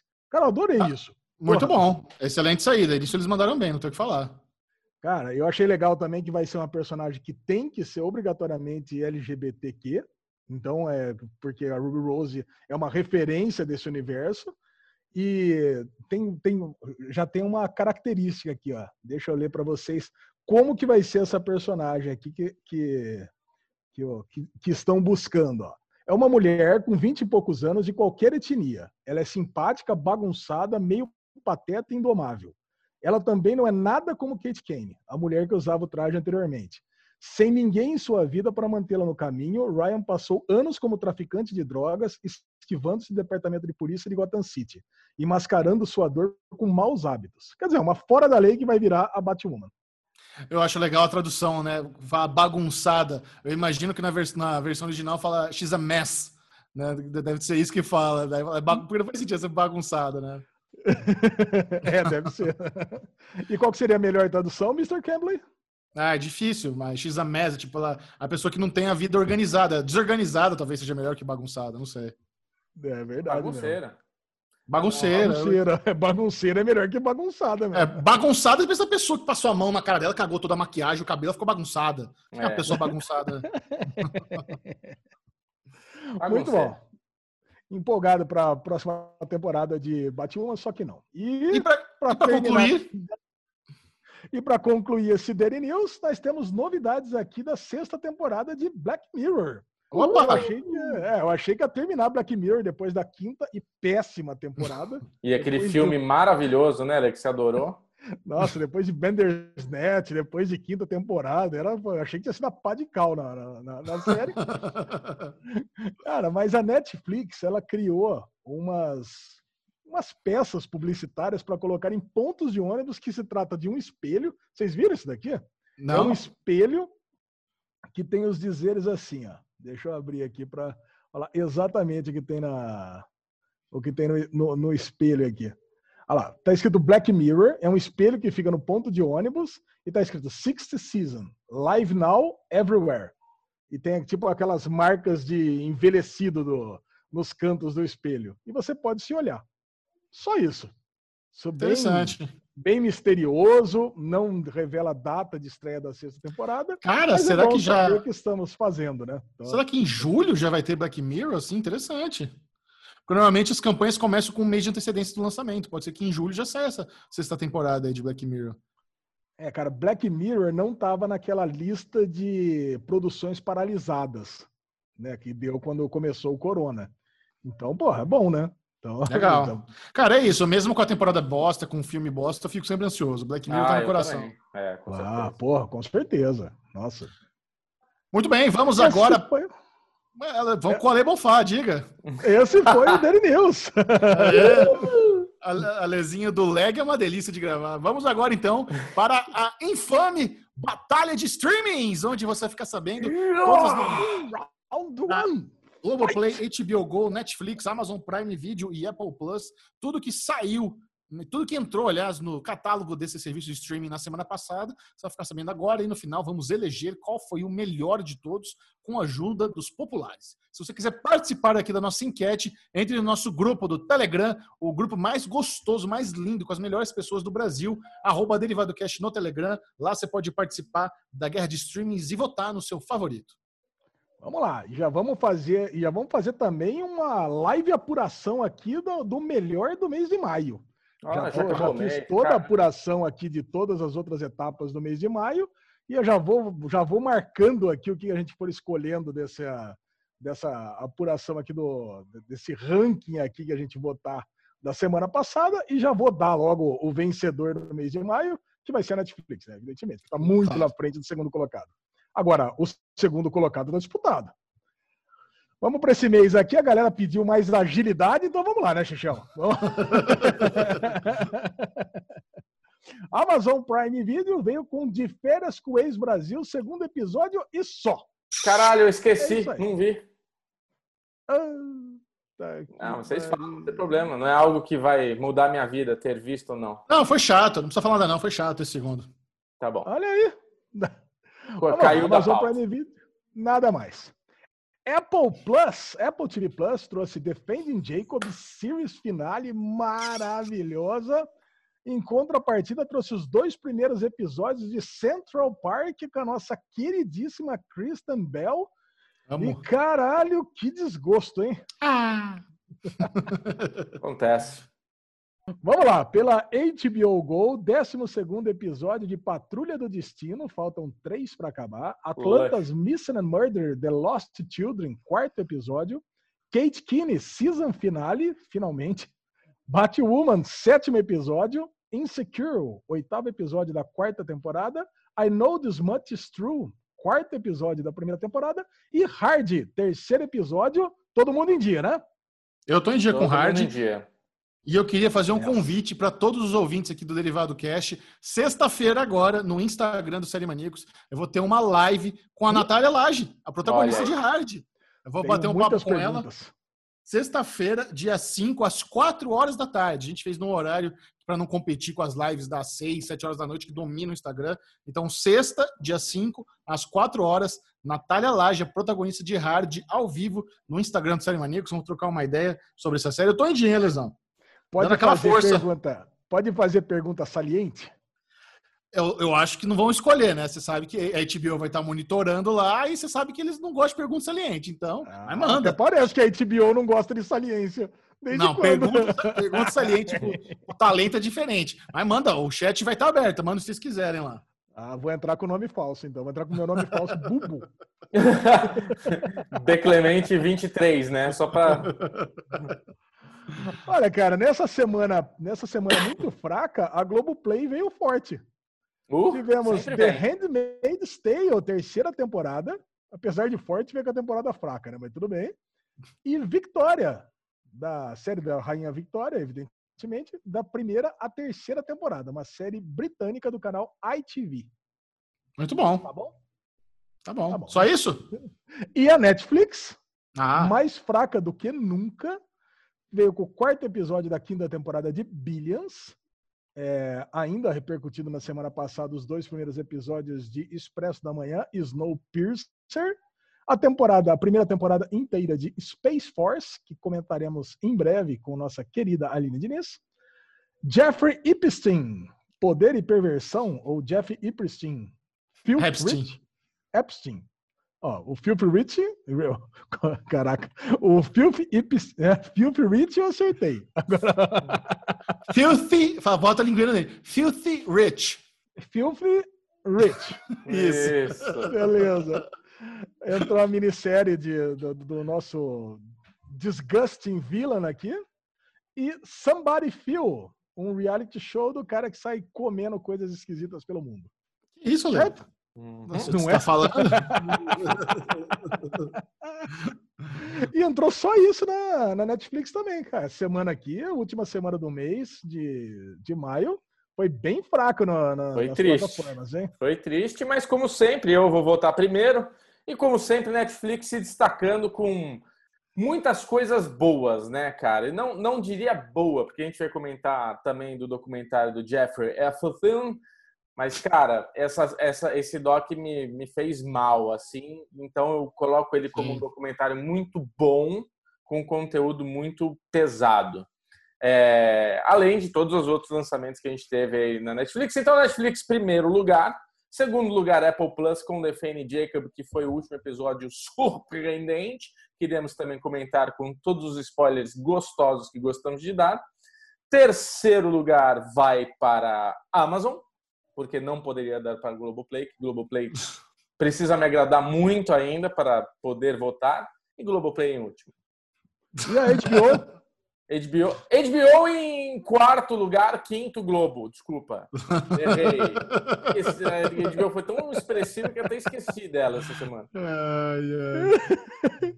Bom, é, eu também coloco o Netflix em primeiro, mesmo com a semana fraca, ela ainda foi superior. Segundo o Apple, porque Defending Jacob também é, foi surpreendente.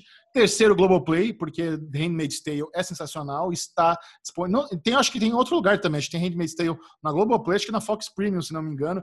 O foda é essa, essa demora, né, cara? Mais de um ano que a temporada passou no Hulu lá nos Estados Unidos, chega aqui no Brasil, demora demais, cara, para chegar a Handmaid's Tale no Brasil. É, é uma tristeza, mas enfim, pelo menos a Globo trouxe. Quarto, HBO. E quinto, a Amazon, que só tem de férias com eles e foi ruim, né? Então foi muito fraco a Amazon esse, esse semana. Cara, eu vou ficar em primeiro lugar aqui com Apple Plus. Cara, Defende Jacob foi muito foda. E fazia tempo que não tinha aquela Controverso. Série Cara, e fazia tempo que a gente não tinha aquela série que a gente estava aguardando o final, né? Porra, é, a gente verdade. queria assistir, a gente foi correndo para ver o final para não pegar spoiler. Cara, quando que tem uma série dessa? É, é então é, eu tenho que dar o primeiro lugar para Apple Plus. Em segundo lugar, Netflix, porque pô, teve esse documentário que foi muito foda do Jeffrey Epstein. E, pô, teve Space Force, né? Que não foi lá grandes coisas, mas ok, tá lá, passou. E aí, em terceiro lugar, eu vou dar para a Globo, Globoplay também, porque entrou Handmaid's Tale. Pô, legal. E aí o quarto lugar, aí ah, eu vou dar para HBO por causa de Hard, porque a gente ficou entre Hard, ó, as duas séries lascivas aí, né? Hard e The Férias com Ex. Então, mas eu prefiro, eu ainda prefiro Hard do que The Férias com Ex, que realmente teve um episódio bem Fizemos fácil. igualzinho, nosso nosso ranking. É, mudou só o primeiro e o segundo lugar, né? Ah, você não deu o primeiro para Netflix?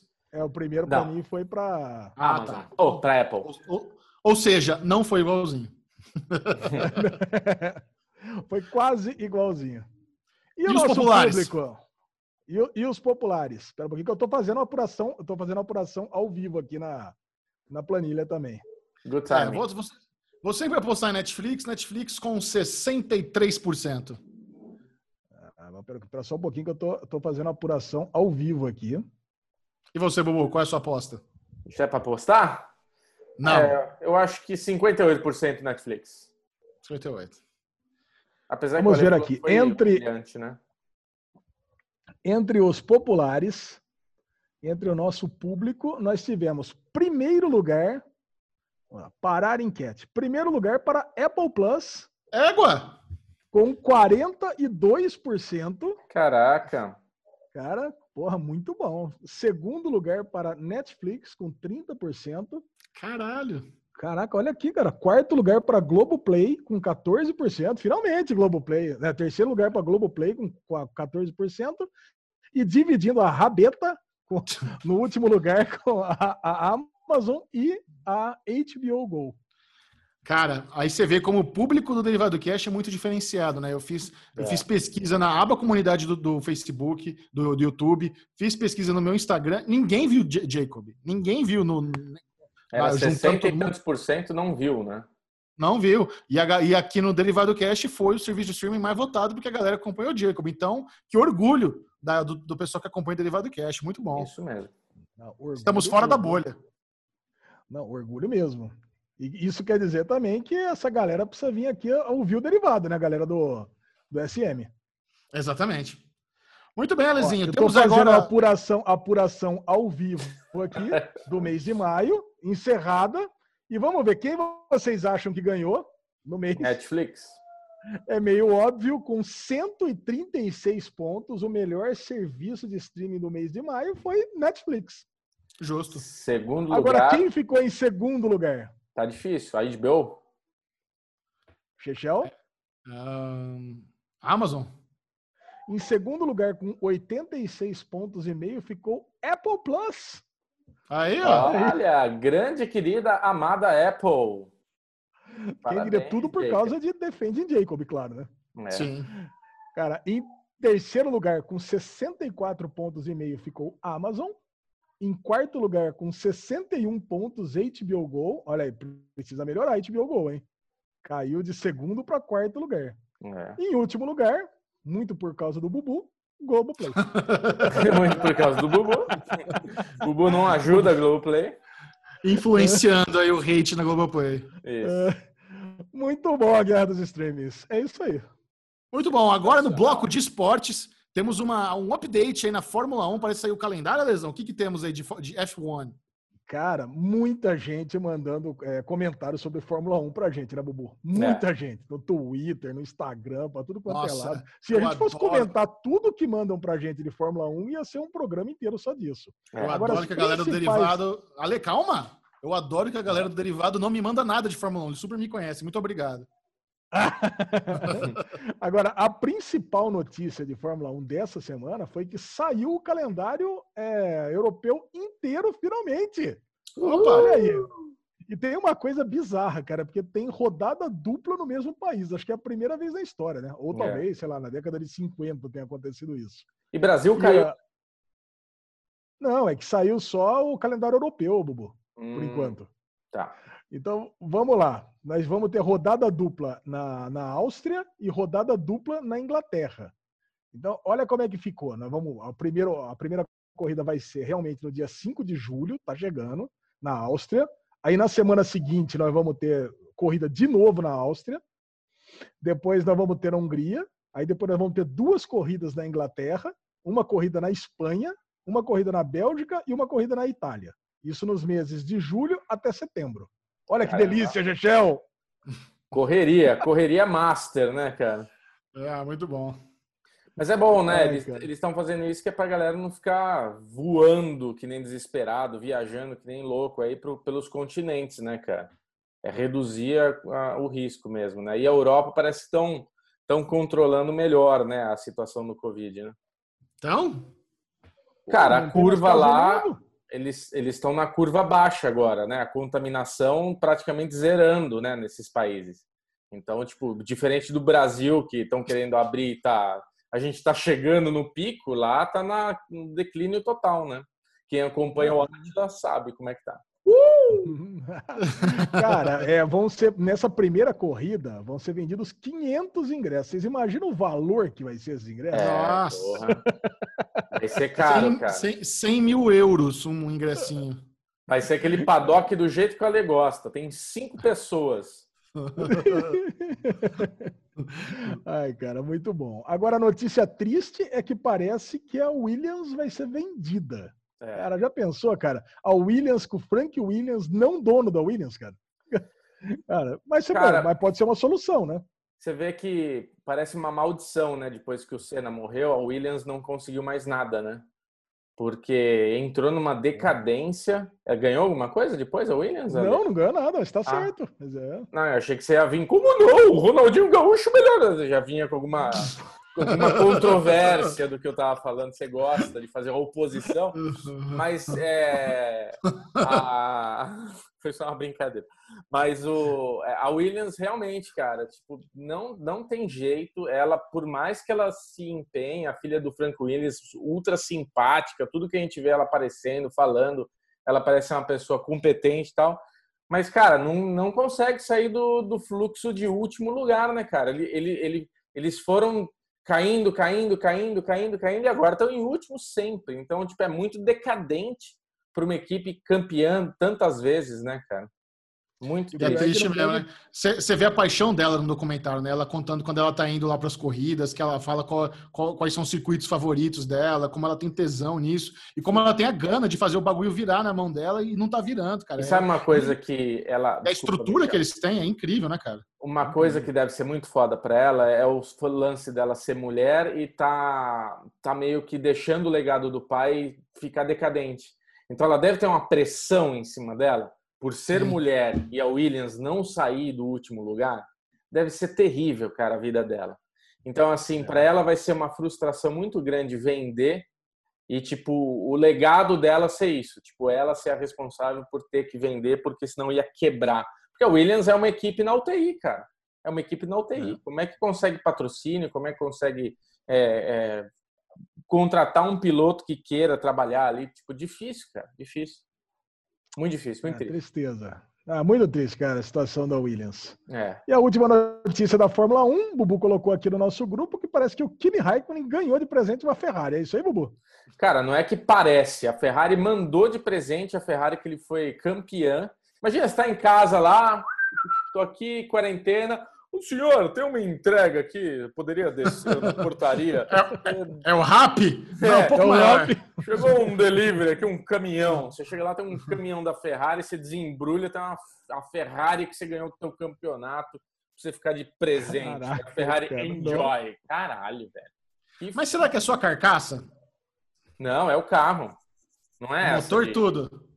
Cara, existem, é. eles chamam de carro boneco. Existe o carro boneco que é esses Stock Car que você vê em posto, que é só a carcassinha, não tem motor, não tem nada, né? É só a estrutura.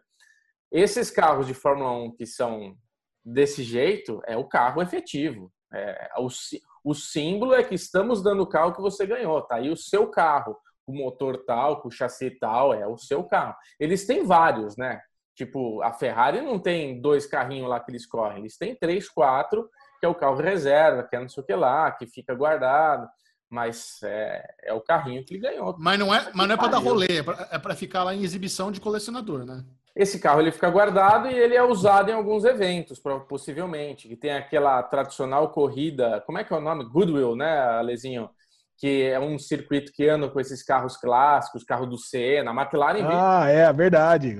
Ele é. pode dar com qualquer carro, né? Com Stock Isso. Car, com aí mistura tudo, né? A galera é, vai. É um desfile, é um, é um é. desfile dos carros. Então, assim, se torna uma peça colecionável, rara e icônica do, da história do automobilismo. Bonito, hein? Nossa. Muito bom. É. Gostei de ver. A Williams, a, a Williams, a, a Renault, a gente deu a pauta também, que a Renault no fim não saiu. Sim. Foi na semana passada, é isso? Semana passada. Não, que não saiu, não. A gente falou que talvez pudesse sair. Não, não então, teve algum... Sa... saiu essa notícia agora que a Renault declarou que por causa do, do, da nova cota orçamentária, da, o limite, de, o teto da Fórmula 1 de orçamento, eles falaram: não, agora a gente continua na Fórmula 1 porque a gente vai ter capacidade de sustentar uma equipe com esse novo orçamento. Então tem um teto que vai, teoricamente, assim, as regras novas é mais para nivelar, nivelar as equipes e ficar mais competitivo. Inclusive, é uma, é uma tristeza isso para Williams, querer vender agora no momento que é o momento deles poderem tentar, né? É, o, competir. O, não, o, é, o, problema da Williams é que ela perdeu aquele patrocinador lá de, de fibra ótica que ela tinha. Ah, lá, de fibra ótica. Não é, Williams, é o que a gente está falando. Quem que vai querer colocar dinheiro para andar lá atrás, né, cara? É foda. É. Muito, muito bom. Vamos agora para o Merdalhão da Semana. Esse que é um prêmio que é merecido, não é apenas dado. Todas as semanas o Derivado Cast elege alguém que fez uma grande cagalhada no planeta Terra. Às vezes é zoeira. Hoje, já vou adiantar que é sério, Alexandão. Bom fazão. Quem é o Merdalhão da Semana? Cara, Merdalhão dessa semana não poderia ser outro. É nosso detestável Derek Chavan, assassino de George Floyd em Minneapolis.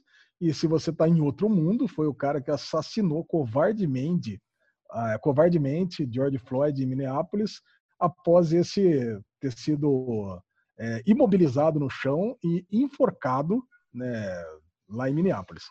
Cara, é, é muito triste, né? É, tudo que aconteceu e, e porra, eu, eu, não tenho palavras para descrever é, esse tipo de, de atitude na, do, sujeito desse daí. É, é. é não, é, é, desesperador. Você vê a cena do policial imobilizando o cara com o joelho na nuca dele, o cara é de bruxo algemado e o policial apoiando o joelho com toda a força na nuca do cara. E o cara falando, eu não consigo respirar, não consigo respirar. E foda-se, sabe? Então, quando você vê as revoltas, os Estados Unidos está parecendo The Walking Dead, cara. Tem, tem cidade lá que a pessoa tá atacando fogo, tá saqueando.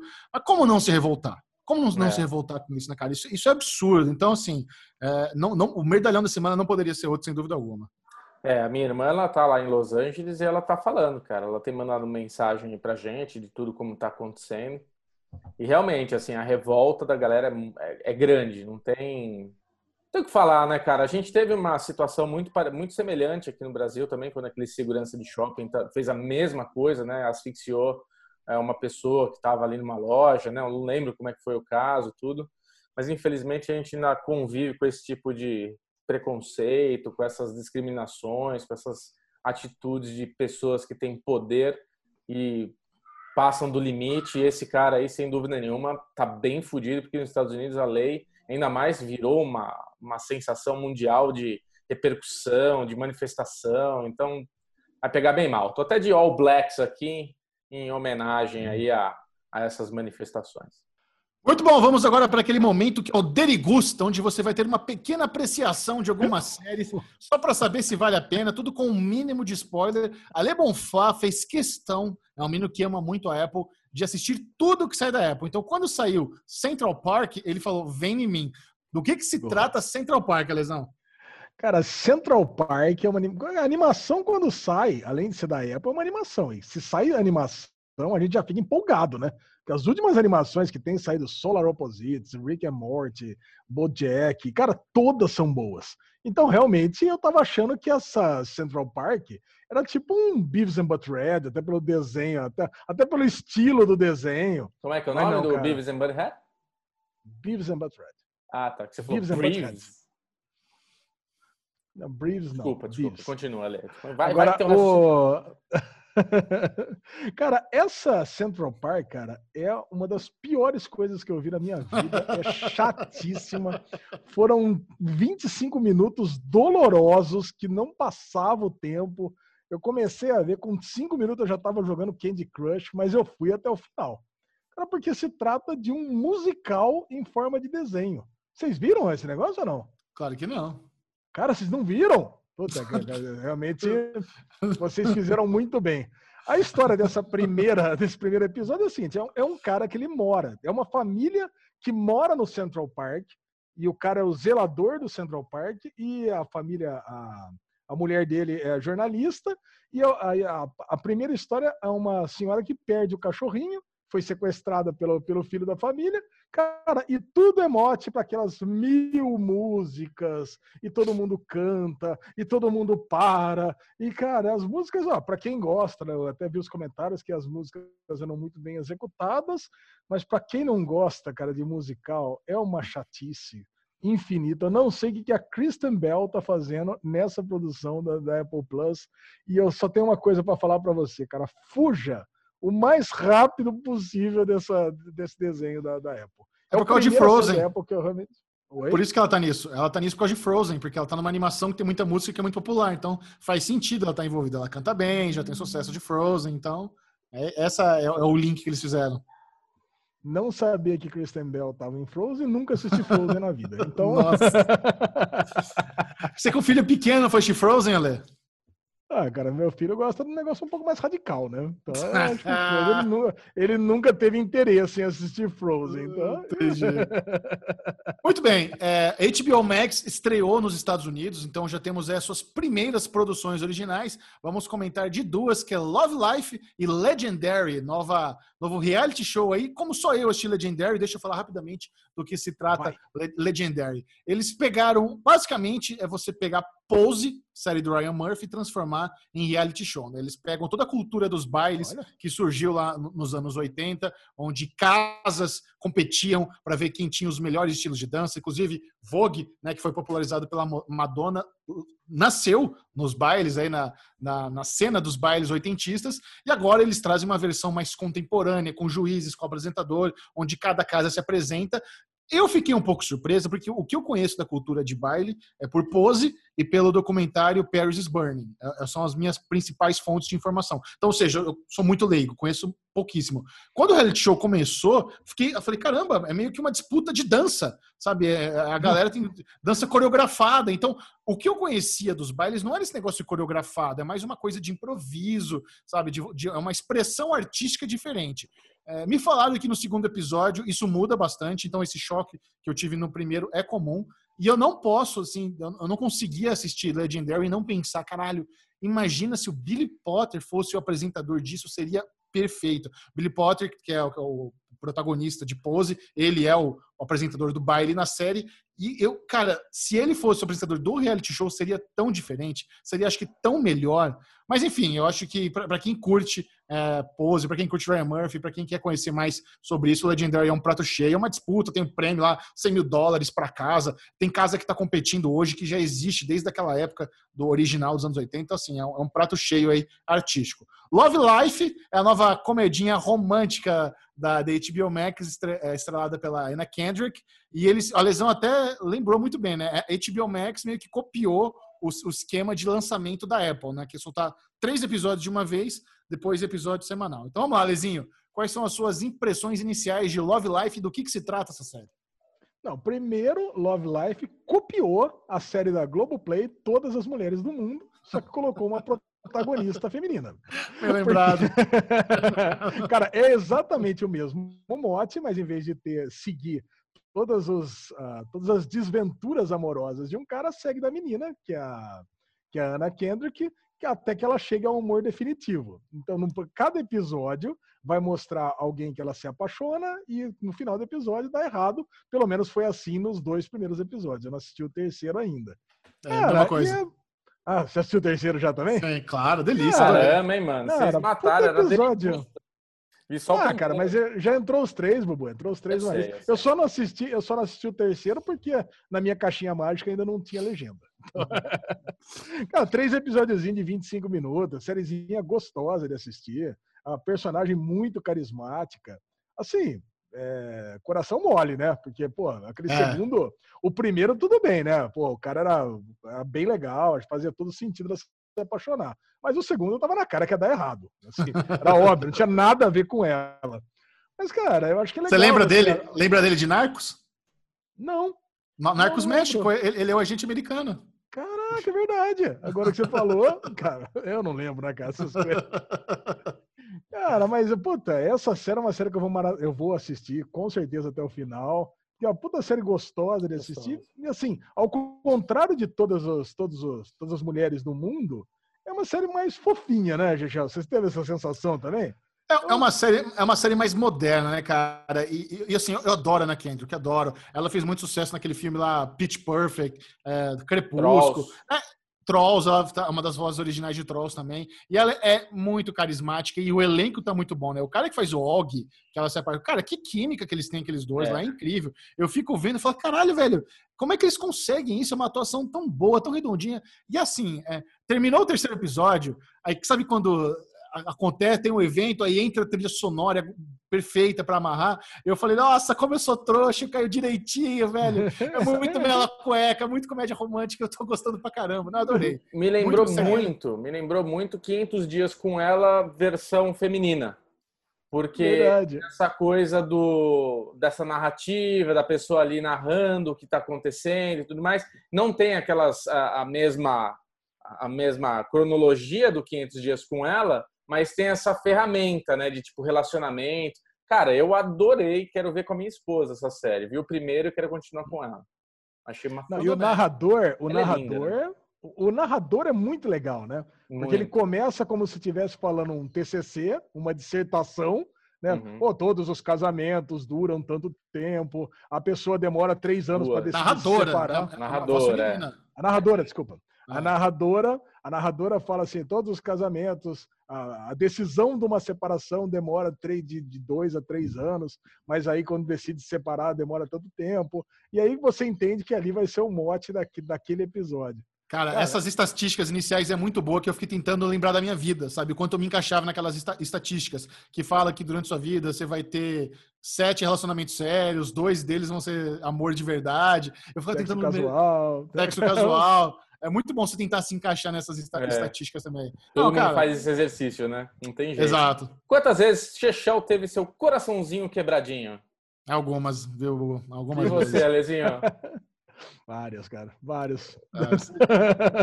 Bubu, Bubu, Bubu coração peludo. Nada, quebra que nem um espelho isso aqui, velho. Isso aqui é tristeza que eu vou te falar, viu? Nossa senhora, já teve umas quebradas aqui que foi uma decepção tão grande. E eu adoro essa, que é essa coisa do 500 dias com ela, né? Que tem essas frases que você fala, puta, é verdade. Que é esse lance de tipo, você termina um relacionamento que você tem, que queria muito, e você não consegue pensar no próximo. Você não consegue falar, tipo, acabou para mim, eu não quero mais nada, eu não vou conseguir achar mais ninguém. Tipo, é uma, é uma fase. Por isso que quando eu tenho algum amigo meu que termina algum relacionamento, vem desabafar, eu falo, cara, agora é o seguinte, abraça essa dor, sofre, mas sofre com gosto. Mas assim, a hora que você acabar ela, vira a página, velho. É uma lição que 500 é. dias faz é, cara, eu adoro Sim. 500 Dias com ela. Puta filmão Não, gostoso. Filmaço mesmo, é. filmaço. Puta dica. Bom, resumindo, Love Life é série da HBO Max, não está disponível no Brasil ainda, então quando o serviço chegar aqui no Brasil, você vai ter acesso a essa série maravilhosa. E para concluir o Derigusta dessa semana, que é bem curtinho, a Lesão assistiu Breeders. Ah, não, eu só falo de Breeders se o Bubu assistiu. Não, não vi, ali. Tá ah, não, então eu, vou, eu, não, eu, eu me recuso a falar de Breeders sem o Bubu. Então eu vou esperar Por o Bubu. Quê? Eu assisti, eu gostei. É uma série porque é uma série de pais. E o Bubu como papai aqui ah, do Derivado Cast também de pais. Então, cara, e tem tudo a ver, cara. Eu quero muito falar de Breeders. Cara, foi uma com indicação de muita, muita gente pegou, pediu pra gente assistir, mas eu, eu tenho que assistir com o Bubu. Eu tenho que falar tá com o Bubu. Semana que vem. Onde, eu... onde que passa Breeders, Ela? É, é uma série do FX, mas é só. Oh, perdão. Covid-19 tá aí, o cara me espirra na tela para todo mundo ficar doente. Porra! Derivado agora, 8 mil pessoas. Valeu. Agora, São Paulo fica assim, ó. São Paulo, do Brasil, né? Caralho, Pô, acho que passou uma pimenta do reino aqui, sei lá. É, pois é. Ah, é. É, tem que ser no Torresmo, Chechel, não tem jeito, Breeders, por enquanto. Começando o bloco de spoilers aqui no Derivado Cast com o Space Force e com ela, Aline Diniz, bem-vinda novamente yes! Yeah! Yeah! Obrigada, gente, por me chamarem para falar dessa série. A Aline. Diniz e eu estávamos muito empolgados com Space Force, nós recebemos né, os episódios com antecedência, mas antes de entrarmos na pauta, antes de falarmos, Aline Diniz, Boa. compartilhe com a turma aí suas redes, o YouTube, fale um pouquinho do seu trabalho para quem quiser continuar acompanhando e deve acompanhar a Aline Diniz depois de assistir ao Derivado Cast. Gente, hum. eu agora sou autônoma, né? É difícil ainda. não, não, não há veículo. Agora é a Aline Diniz. A Aline Diniz aonde? Tá, Aline Diniz. Eu mesmo. é, então, se você quiser me encontrar lá no YouTube, é só procurar por Aline Diniz. A, provavelmente vai aparecer lá, não sei, eu nunca procurei. Olha só. Vai, funciona. Depois que terminar essa gravação. funciona bem. Eu já fiz já. Show. Muito obrigada, Michelito. Uhum. É, e eu sou no Twitter, eu sou a underline Aline Diniz. No Instagram eu sou Aline Diniz, só normal, tudo junto. E no Facebook eu sou a a Aline Diniz, porque a Aline Diniz é um nome muito comum e aí não tem igual nas redes sociais. Ah, Aline, seja muito bem-vinda. Você tinha que vir pro derivado mesmo, porque a última vez que você veio não tinha sua imagem, né? Tinha só sua pois voz. É, então, pô, é. primeiro é derivado que você veio foi mas só Mas a gente áudio. se viu na gravação, Isso. mas a gente não, não soltou pro mundão. Aí não vale. Aí não vale. pessoas, eu costumo dizer que eu preciso aparecer porque eu sou muito expressiva. Então, às vezes, eu, eu nem falo nada, eu só faço, tipo, as pessoas já entenderam. Exato. Uh, Alinoca, vamos lá. Vamos começar nosso papo aqui sobre Space Force. Como eu disse, eu e você recebemos episódios com antecedência e eu queria começar dizendo que, assim, é, eu, a gente está muito empolgado, né? Nova série Steve Carell, sou muito fã de The Office. Greg Daniels envolvido na produção, na criação, mesmo criador de Parks, mesmo criador de The Office. John Malkovich, Lisa Kudrow. Você começa a ver a galera do elenco, o trailer é muito bom.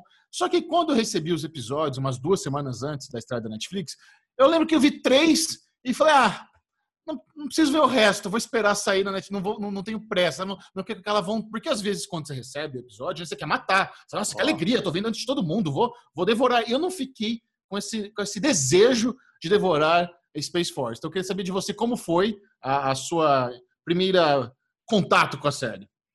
Foi uma bosta. é, cara, é isso. Eu tava esperando algo muito maior e muito melhor do que o que de verdade foi entregue no final, assim, tipo. É muito bizarro isso, porque a gente tava esperando um negócio que fosse a, é, a, altura de todos esses nomes. E a sensação que eu tive assistindo a, esses primeiros episódios de, de Space Force foi a mesma sensação que eu tive assistindo a primeira temporada de Parks. Porque a minha sensação era, caraca, Amy Poehler, eu preciso assistir essa série da Amy Poehler.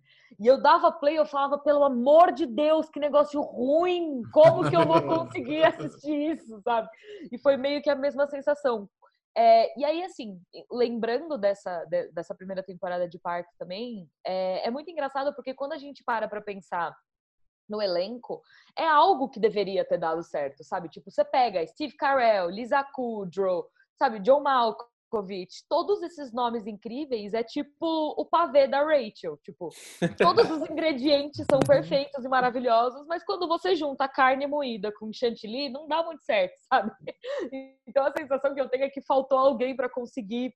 Eu não sei, a sensação que eu tenho é que falta alguma coisa e eu não sei explicar direito o que, que é. Eu tenho, tipo, falta ritmo, falta integração do elenco, falta unidade da história, falta, falta alguma coisa. Faltou, falta. faltou o toque fino do cozinheiro, né? Porque é, é o que você falou, a gente tem, tem essa receita maravilhosa, os ingre, melhores ingredientes, parece que colocaram no liquidificador, bateram tudo e fizeram uma torta zoada que não, não dá.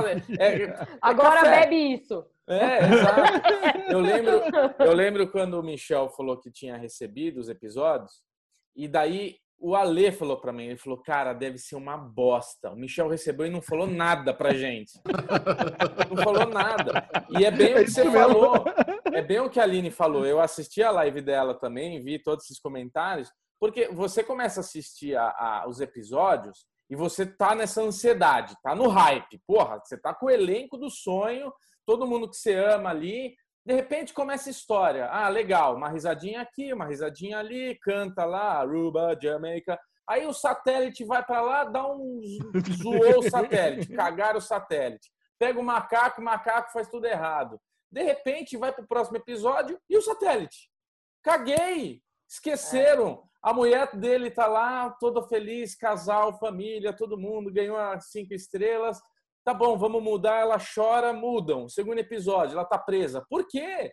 Cara, então, tipo. Não é explicado. Essa é a pior liga. parte. Não tem. Ó, você vai num restaurante gourmet, você tem a entrada, você tem um prato principal. Italiano, né? Que tem aqueles cinco, seis momentos. Esse, essa série parece que você tem cinco, seis momentos, mas na ordem toda mistura. Tipo, não, não combina, não dá certo. Você fala, caralho, velho, ou eu sou muito idiota, ou é uma série tipo que o Ale fala, procedural, que você pode ver qualquer episódio, tanto faz. Não tem. Parece que você começar pelo quinto, vai funcionar também, né? Ai, é tão triste. Isso. Não, Bubu. Bubu, e é, e é, pior do que isso. É como se fosse um buffet, que teoricamente estaria tudo bonitinho, mas uma coisa não tem ligação com a outra. Aí eu peguei o meu pratão ali de ravioli delicioso e eu vou comer e ele tá sem sal. Porque a piada também, ela começa, ela vai engatar, aí chega no final, fala, ah, cadê o final da piada?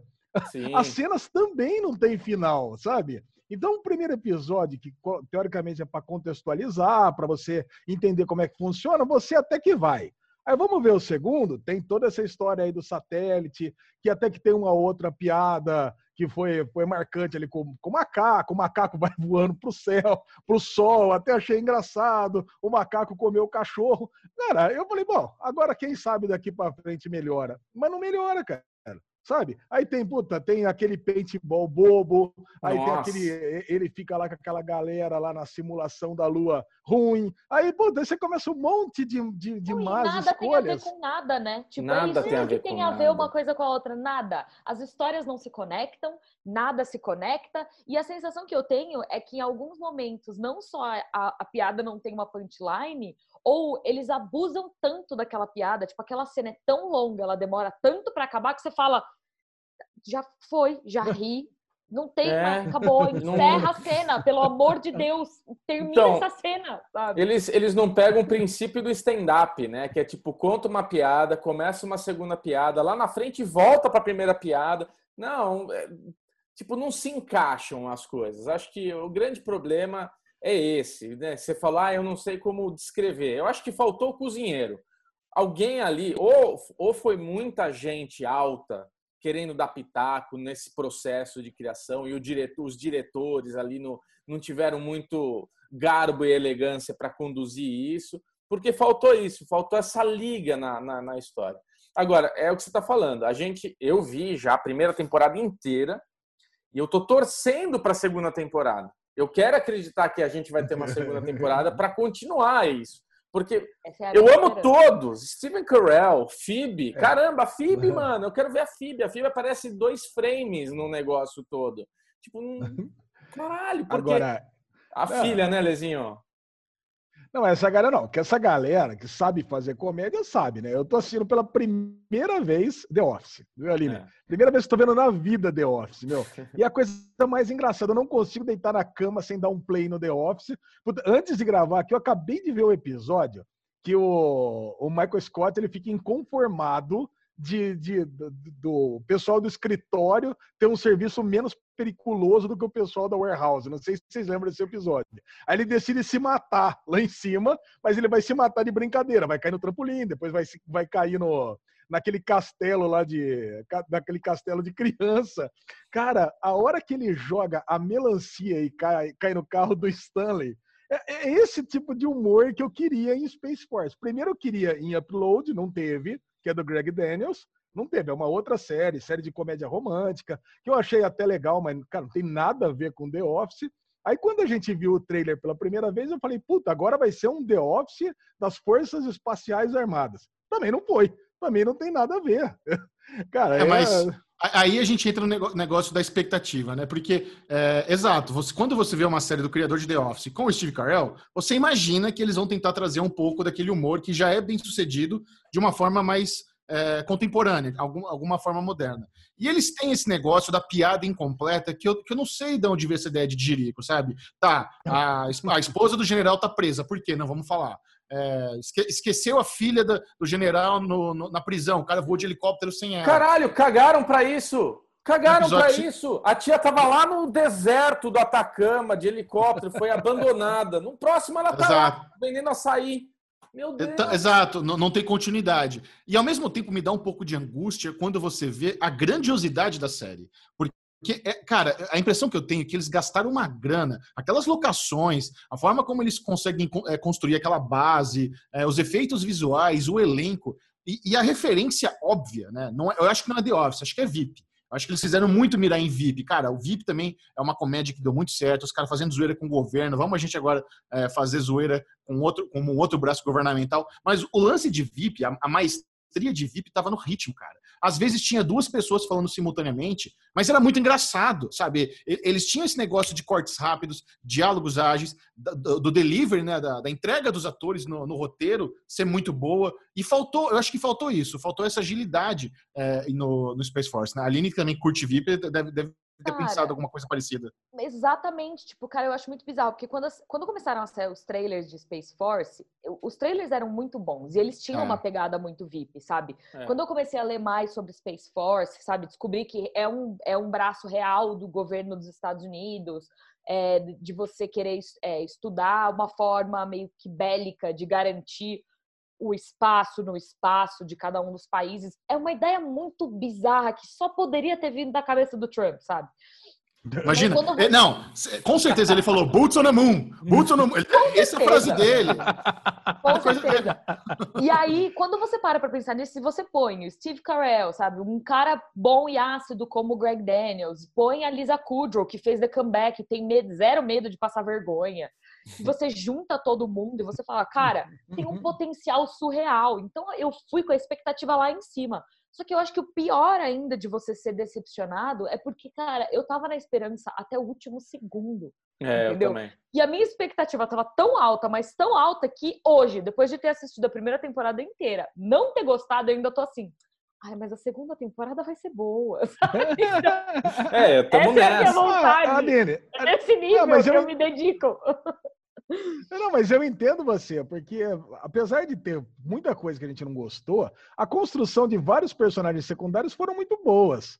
Né? O, pô, o personagem do John Malkovich lá, o Adrian Mallory, é muito Maravilhoso. bom. O personagem lá do, do, é, do, do, Silicon Valley, lá, o, o chinesinho Chen, é bom cara do, do, do Parks mesmo, Jan Ralph, é porra, eu adoro ele. É sempre o mesmo personagem, mas pode ser o mesmo personagem. Tanto que eu queria que o, o Steve Carell fosse o Michael Scott, não tem problema. Se ele fosse o Michael Scott no espaço, para mim, ok. Mas não teria problema nisso, também. Tipo, eu acho até problemático quando você vai com a expectativa de ver o Steve Carell, que é um cara que faz um tipo de comédia muito característico, tudo que a gente já viu que ele faz de comédia geralmente segue mais ou menos ali as mesmas linhas.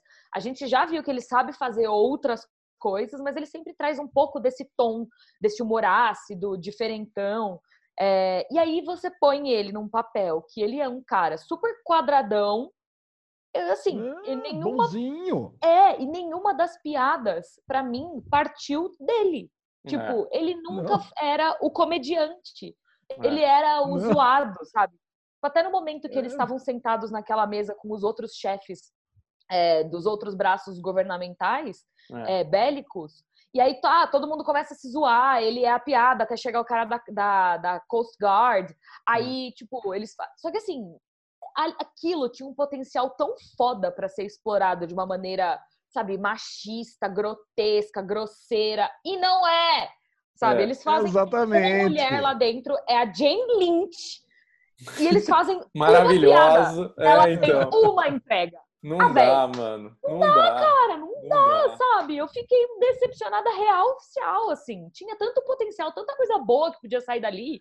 E me entrega aquela bosta. Eu não me surpreendi, não me surpreenderia se a Netflix falava, gente, desculpa, a gente esqueceu de colocar quatro, cinco episódios é. Sabe o que aconteceu? Aconteceu de verdade comigo. Eu, eu, não falei isso pro, eu não falei isso para vocês. Aconteceu de verdade. Quando terminou o segundo episódio do satélite, eu já comecei. Eu, eu, eu lembro que eu parei, assim, sei lá, eu, eu tava no momento da família dormindo, meu filho dormindo, tal, tava aquela dinâmica, parei. Quando eu voltei e dei o play assistir, começou o terceiro, começou, eu falei, caralho, eu sou muito retardado, eu não tô entendendo. Eu falei, não, puta, Quer ver que deu alguma merda aqui? Eu sem querer apertei no 4 e eu pulei o terceiro. Aí eu fui ver. Não, acabou assim mesmo. Caralho, mas. É isso mesmo. Faltou um episódio aqui. Sabe? É. Faltam episódios em, entre um e outro. Ô, Bubu, ô, Bubu a Netflix foi uma troll. Ela, ela botou os números pares, agora vem os ímpares. Isso, é. é. pode ser. Não, mas você quer ver uma coisa que eu acho meio surreal da série também? Tipo, em todos os momentos eles criam algumas tensões ao longo da temporada com base em que você já gosta daqueles personagens, já conhece, já se identifica com eles. Então, toda a história da, da mulher, da nerd lá, eu esqueci o primeiro nome dela, mas ela tá presa, é, é ele seria uma, uma boa tensão, Meg, isso. Ela seria um, um bom ponto de tensão se isso acontecesse na segunda temporada sabe? Toda a história da filha não querer que o pai se envolva com outra pessoa enquanto ele ainda tá casado com a mãe, seria uma boa trama numa segunda temporada. A primeira temporada tem que ter coisas mais básicas e diretas para você conseguir criar empatia do público Isso. com aqueles personagens. Você Quando ligar, você né? termina a primeira temporada num gancho e eu tô cagando para aquelas pessoas, é. eu não me importo o que vai acontecer depois, entendeu? Tipo, foda-se. Então é muito complicado. É, é isso. Nossa, Meu... Aline, foi bom você ter puxado isso, porque eu vou. Eu preciso falar dessa personagem da filha dele, que para mim foi a única personagem que não me desceu de jeito nenhum. Porque parece ser uma personagem tirada de uma série dos anos 80. Né? Ai, menina que chata. raio de filha. Não, que raio de filha que não aceita que o pai vai ter um novo relacionamento, sendo que a mãe tá presa para ficar presa durante 40 anos. Caraca, o que, que é isso? Ainda mais um pai bonzinho daquele, um pai honesto, um pai. Caraca, cara, que personagem mais absurda, que chata, que, que tudo de errado que fizeram para aquela menina. E o russo? Chata. E o russo, insuportável aquele russo. Ah, russo é legal. Não, russo é famoso. Ah, não. russo é ah, é bom. Russo é bom. Cara. Russo é legal. É o espião óbvio, sempre com o cadeirninho tentando pegar as coisas. Ah, mas é, é, uma piada, é tudo tão óbvio. É tudo tão óbvio, sabe? Ah, é tudo tão... Eu acho assim, que... Eu gosto da ideia dele. Eu acho eu que gosto da ideia dele, também entendeu? gosto. A ideia dele existir é muito é. boa, mas ele foi mal executado, eu achei. Ele tinha que ser mais The Americans, tinha que ser uma coisa que ninguém entende não, direito, não, podia não. ser um infiltrado. Não, podia eu ser um infiltrado. Eu, eu acho que assim, eu não acho Space Force um puta desastre, sabe? Eu acho que a gente esperava muito, não, não é uma comédia genial, foi massacrado pela crítica especializada. Normalmente a Netflix é. encomenda duas temporadas logo de cara para esse tipo de série com pessoas famosas envolvidas, ainda mais com aquele final da temporada em aberto. Então, assim, é 90% garantido que vai ter segunda temporada. Essa, essa, série, essa série tem que ter visto, sido vista por 12 pessoas para a Netflix abrir mão de uma possível segunda temporada que eles já têm garantido em contrato para realmente eles largarem Space Force. Então, assim, o exemplo que a Aline deu de Parks é muito bom, porque essas séries de comédia, às vezes, elas precisam de um tempinho para engatar. Então, se essa primeira temporada é, não foi boa, mas eles voltarem com a segunda e, e conseguirem acertar o, o, ritmo, o tom, cara, tem tudo para ser uma puta comédia boa da Netflix. Como a Aline falou na live dela, né, Aline? Que você tem feito suas lives maravilhosas. E, tipo, quem sabe agora eles aproveitam a quarentena, pega o feedback da galera para voltar com uma segunda temporada afinada. Tem que afinar o instrumento, foi, tá tudo desafinado. Foi, total, afinado. e foi o que você tinha falado esses dias que a gente estava conversando sobre Breaking Bad, que a primeira é. temporada era ruim. Puta, e aí o que aconteceu? Greve de roteiristas, foi todo mundo para casa, Vince Gilligan olhou e fez: "É, não tá muito bom não, o que, que dá para fazer?" Então, eu acho que vai, vai ser um bom período para o Greg Daniels olhar e falar: deixa eu ler o que, que esse povo está falando aqui. Porque, assim, concordo com o Michel, é um desastre todo. Os ingredientes são muito bons, o potencial ainda existe, ele está lá, mas falta alguma coisa, falta ritmo. Para mim, o que falta é ritmo. Não, eles, eles têm tudo, né, Aline? Eles têm um, um assunto atual de um, de um braço governamental que existe de verdade, botar militares negacionistas de ciência no comando, né? Bem familiar para a gente isso, inclusive. Então, assim, eles têm material para fazer humor, para fazer humor moderno. É só amarrar e estamos, acho que estamos todos de acordo. Inclusive, eu queria aí saber da galera do Derivado Cast se vocês amaram, se vocês odiaram. Todos os comentários são bem-vindos, não se preocupe se você não concordou com nada que a gente falou aqui. E para encerrar aqui o papo, Aline Diniz, sua nota de 0 a 5 para a primeira temporada de Space Force. Dois. Dota 2! Dois? Ué, de 0 a 5, 2. Dois assim tá bom. Dois, porque eu acho que é isso. Tem potencial, tem como arrumar ainda. Os elementos estão ali, mas ainda tá tudo meio bagunçado. Então eu acho tá. que dois é uma nota boa. Você, Bubu? Bubu, como estudou no objetivo, vai dar um e-mail para ficar de Nossa. DP, para ficar de DP. para ver se passa de ano na próxima, tá? Amei. Um e dois. Boletim tá. E você, Alezinho? Cara, acho que eu fui o que mais gostei de todos nós aqui, então. Acho que eu dou nota 3. É, me diverti no final das contas. Eu tô de acordo. É. Lesão, nota 3 também. Estamos de Nossa, acordo nessa. Vocês são os professores legais, tá louco. Não, eu, eu, eu, então, eu, eu não assisti sofrido, não. Eu matei a primeira temporada, embora eu não tenha me animado. Eu não falei, ai, que bosta, sabe? Não, não tava nessa pegada. Então, para mim, foi tranquilo. Aline Diniz, muito obrigado mais uma vez. Reforce aí suas redes, seu canalzinho no YouTube maravilhoso. Quem quiser continuar trocando ideia com a Aline sobre séries, filmes, minha amiga Gineco, o quadro do coração da Aline, várias coisas boas lá. E mais novidades aí que eu já tô sabendo. Então, tô por é ver. É isso. Uh. Gente, tem muita coisa vindo por aí ainda. Eu e Michelito, inclusive, a gente vai fazer umas coisas aí, ó. Michelito já tá lá no meu Instagram comigo toda quarta-feira às seis da tarde, yes. não falando de nada, porque a gente fala de tudo e de nada ao mesmo tempo, não sei quanto é possível, mas a gente consegue. é... e é isso, eu tô no Instagram, Aline Diniz, no Twitter, a underline Aline Diniz, e lá no YouTube, linda e maravilhosa, falando de séries, falando de minha amiga Gineco, a Clau, e muitas coisas acontecendo por aí. Muito obrigada por vocês terem me chamado de novo para participar Obrigado do Derivado Cast. Sempre um prazer eu, imenso. Eu me Podem sinto um influenciador master agora, por ter ah. Aline Diniz duas vezes no Derivado, Lezinho. O que, que é isso, velho? Que privilégio é esse? tô... Agora a gente isso vai ah, começar a voltar em mais mãos. Isso, boa. Isso. gente, Valeu. obrigada mesmo. Valeu, Noca. Sensacional. Beijo. Ah, hum. Bom, um documentário que entrou aí na Netflix, a gente estava aguardando, era o Jeff Epstein, Filthy Rich. E, cara, eu acompanhei o desenrolar da história do Jeffrey Epstein, mas no final, no final de tudo. Eu já sabia o final do documentário, porque o que aconteceu com ele eu já estava acompanhando, né? E é muito louco. O, cara, o melhor como que você pode fazer, assista o documentário, quatro episódios, e assista The, The, The Good Fight, Caralho, é muito bom assistir The Good Fight, porque eles tem o episódio mais recente, acho que o sétimo da terceira temporada, é sobre o Jeffrey Epstein também. Só que aí eles, The Good Fight faz daquela volta, né? Tem toda, todas as coisas que eles fazem extra, mas eles usam muito do que aconteceu de verdade. E Alexandre Bonfá, nosso rei da sinopse, para quem não sabe do que se trata Jeffrey Epstein, já vamos deixar aqui o aviso de gatilho, já vamos deixar. É uma, é um, são histórias de embrulhar o estômago, a última vez que isso aconteceu comigo foi lá no documentário do Michael Jackson. Dessa vez, novamente, você vendo relatos de, de sobreviventes a abuso sexual, relatando o que aconteceu e o que esse cara fazia. É, assim, é, é de partir o coração, de dar um revertério no estômago. Cara, Jeffrey Epstein é um pedófilo, é um abusador e ele, eu acho que é o maior criador de, de uma rede de abusos e de assédio já existente no planeta Terra. Para celebridade. Eu acho que, esse, acho que essa é. questão, talvez ele não seja o maior, mas ele seja o cara que realmente fez tráfico de, de, de criança para pessoas poderosas poderem abusarem. Cara, e, e eu tô para dizer, cara, que ele não é só o maior, não para ele, para celebridades, e talvez seja o maior chantageador de todos os tempos.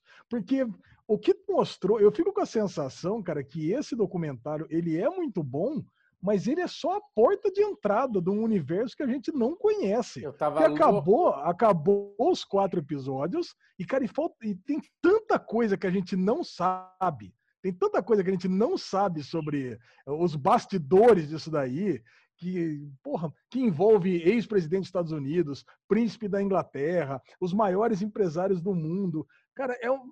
Meu, atual presidente. Atual presidente dos Estados Unidos. Unidos. Aliás, pô, eu fico com a sensação que esse documentário passou o pano tanto pro, pro Trump, pro Bill é. Clinton. Cara, foi muito, né? Foi eu não acho que é passar pano. Eu acho que o documentário, eu tava, é isso que eu queria começar falando. Tava louco para discutir com você esse documentário, porque a gente viu, o Ale falou, estou vendo, é muito bom, e eu comecei a ver, o Michel começou a ver, e a gente não se conversou muito do, do, do, do assunto. Cara, eu tava louco para discutir porque o que mostra o documentário nos quatro episódios é que esse cara tinha essa sociedade secreta das ninfetas, que ele fazia essas, que, né, pegava essas crianças, introduzia elas no mundo, abusava delas e incluía essas pessoas importantes. E o que o documentário deixa a porta aberta para todo mundo entender só que ela faz de maneira inteligente, porque ela não se compromete. Então, assim, ninguém pode mandar tirar do ar, ninguém, é, ninguém pode falar nada, mas todo mundo entende que o Bill Clinton, o Trump, esses caras tudo frequentavam esse mercado, cara. Entendeu? Isso daí é uma coisa que é, é, mostra que eles foram no apartamento do cara, spoiler, é do último episódio que eu tô falando, eles foram no apartamento do cara, o cara não estava esperando e capturaram todo um backup que esse cara tem de material. Esse backup, velho, tá tudo ali. Tá todo mundo ali, velho. E ali é o seguinte, velho. Quem, quem, cadê esse material, entendeu? Cadê o STF para mandar soltar essa gravação para nós aí? Cara, imagina o que tem de gente ali, ali. O, aquele, aquele, não vou falar, eu veio na minha cabeça jardineiro aquele cara que fazia a manutenção daquela ilha, ele fala, brother, eu vi a, a, a, eu vi o príncipe, eu vi o Bill, o Bill Gates lá, o Bill Clinton lá. Clinton, Bill Gates, é, o Bill, não, Clinton. Bill Clinton, Bill Clinton. Eu vi o Bill Caraca. Clinton lá. É Bill, é Bill, é Bill, é Bill. Eu vi É. o Billzão lá na, na, na, na varandota, fumando o charuto com uísque dele lá. Tipo, a gente tem um background do Bill Clinton com aquela com a Mônica dele lá que fez o blowjob e tal, que deu aquela polêmica toda tem essa negação, entendeu? Porque também tem uma coisa que aquela a mulher que foi abusada, a loirinha que mora na Austrália, ela fala, que eu fiquei chateado, não é o Bill Clinton, é, é, é ele negar. Tipo, o cara tava lá, você tem evidências que tava lá. Agora ele negar, todo mundo fingir de louco que não conhecia o cara, todo mundo Tipo, não tem problema você falar que você tava, que você... o problema tipo, eu não vi o cara fazendo nada errado, mas o cara tava lá, não fala que não tava, é pior, entendeu? É que nem o príncipe lá na TV. Nossa, esse- Nossa, o príncipe. pagar de, oh, eu não me lembro. eu não me lembro. Como não se lembra, tá lá, mãozinha na barrigota, na carnota da menininha Não. lá, agora vem pagar de não lembro, carinha de safado lá na, na- cara de velho Bubu. parado, mano, filha da puta. Não, Bubu, é de duas uma. A única chance dele não se lembrar, ele poderia fazer isso com tantas mulheres que ele realmente não se lembra dessa. Não, É. Cara, sei lá, não lembro, cara. Saía com 250 mulheres por ano, você acha que eu vou lembrar dessa? Então, mas era É melhor não ter chance, falado, né? né? Era melhor, É melhor tipo, não olha, nada, é, eu- cara. eu, eu, assim, a resposta política dele era: eu tiro foto com tanto, tantas pessoas que querem tirar foto comigo, tantas vezes a gente. Eu sou uma pessoa pública, assim, eu tenho milhares de fotos com milhares de pessoas, então, assim, eu não me recordo desse momento. Tipo, Bubu das Relações Públicas, ó. Não, não de relações públicas, não é uma resposta melhor de eu não me É. lembro. Eu não me lembro. Como assim você não se lembra, brother? Não é esse tipo de resposta que a gente Coitada, quer, né? coitada da Claire Foy, né, velho? Me Será que vai ter isso no The Crown, esse momento quando ele vai conhecer o Jeffrey Epstein em algum momento? Puta, acho que Interessante. não, né? Ah, Acho que não. ah, poderia ter, né, cara? Eu Poderia queria. ter. Eu acho que uma coisa que nós, como homens, é foda, né, cara? A gente, assistindo The Morning Show, a gente se questionou aqui no Derivado algumas vezes, de tipo, porra, por que, que a mulher não falou não? Por que, que não sei o que lá? A gente tem essa coisa masculina. E nesse no The Morning Show a gente viu essa forma como eles retrataram isso e fez a gente parar para pensar um monte de coisa, conversando até com a minha esposa dessas cenas fortes que a gente tem em The Morning Show. E esse documentário mostra essa repetição com todas as mulheres. Porque todas as crianças sofreram esse abuso e todas elas se deixaram levar por esse velho tarado filha da puta a situação que foi e como aquilo se tornou traumático depois para essa criança, para essa mulher ao longo da vida dela. Eu fiquei, eu fiquei assim bem é, emocionado quando a, aquela mulher ela fala: eu antes do cara eu era uma menina feliz, eu era uma menina que era uma flor que estava se desabrochando. Tem todo aquele discurso dela que ela está contando, mostrando foto da infância dela, é, cheerleader da torcida e tudo mais. E o break que é a partir dali para frente a cagada que se tornou a vida dela, que ela acabou se mexendo com droga. Tipo, olha o que causa, como destrói, porque é, é, parece que é só um momento que aconteceu nela e vamos tra trabalhar com esse trauma. Cara, é um trauma que é tipo muda, é tipo Jacob, né? Tipo aquele negócio que fala, porra, você tá acusando um cara inocente, você vai acabar com a vida dele. Então você fazer isso na vida de uma menina, você fazer isso na vida de um menino também, porque não é só a menina que é abusada, né? Crianças são abusadas de todos os sexos e idades. Tipo, o que você desvia o destino de uma pessoa por um abusador, cara. Tem que se fuder, velho. E no fim, foi foda, né? A, a, maneira como ele termina, né? Como ele encerra, que dá várias teorias da conspiração, mas esse cara tinha que ter pago anos e anos atrás das bases. Ah, mas, mas ele foi assassinado, com certeza. Ele foi assassinado, ah, com certeza. Com certeza. Com certeza, é, cara. Com é, certeza. No começo, é, no começo do documentário, você não consegue nem entender, né? Pô, esse cara mora ali em Palm Beach, o cara é bilionário. O que, que esse cara tá indo atrás das meninas pobres, é, menores de idade. Recrutando. Que tipo de né? doença? Que tipo de doença que esse cara tá fazendo, que tá recrutando meninas para pegar outras meninas para sair com o cara? Puta, a gente sabe que ali em Miami. O cara montou tem... o Herbalife da pedofilia, né? Ia recrutando. É. Né? O Herbalife da pedofilia, cara. Por que, que, gente, por que, que ele não tá indo atrás dessas. Pô, já existiu até séries, né? Aquela série The List. Qual que é o nome daquela série lá de.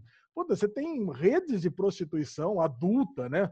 É, super conhecido pelos Estados Unidos, por que esse cara não usa uma dessas se o cara é um viciado em sexo? Né? Não, mas o cara realmente, ele além de ser um viciado em sexo, mostrava que o cara era um, é, era um pedófilo incurável.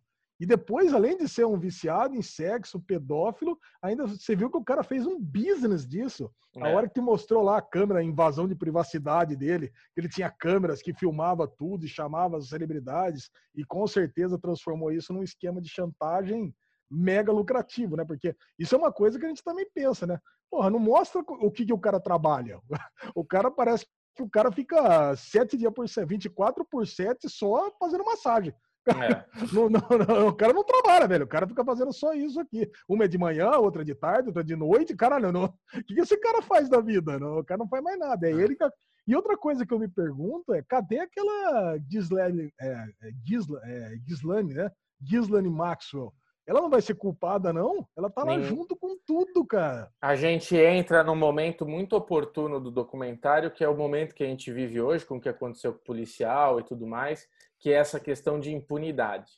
E o documentário deixa muito claro, porque em 96, duas irmãs, que é a primeira coisa que mostra, denunciam esse filho da puta para o FBI. E esse cara não é nem investigado, não levanta-se nem a hipótese de ir atrás desse cara, de questionar ele, de verificar essas coisas, porque é um cara poderoso, é um cara ligado com pessoas muito influentes e tudo mais.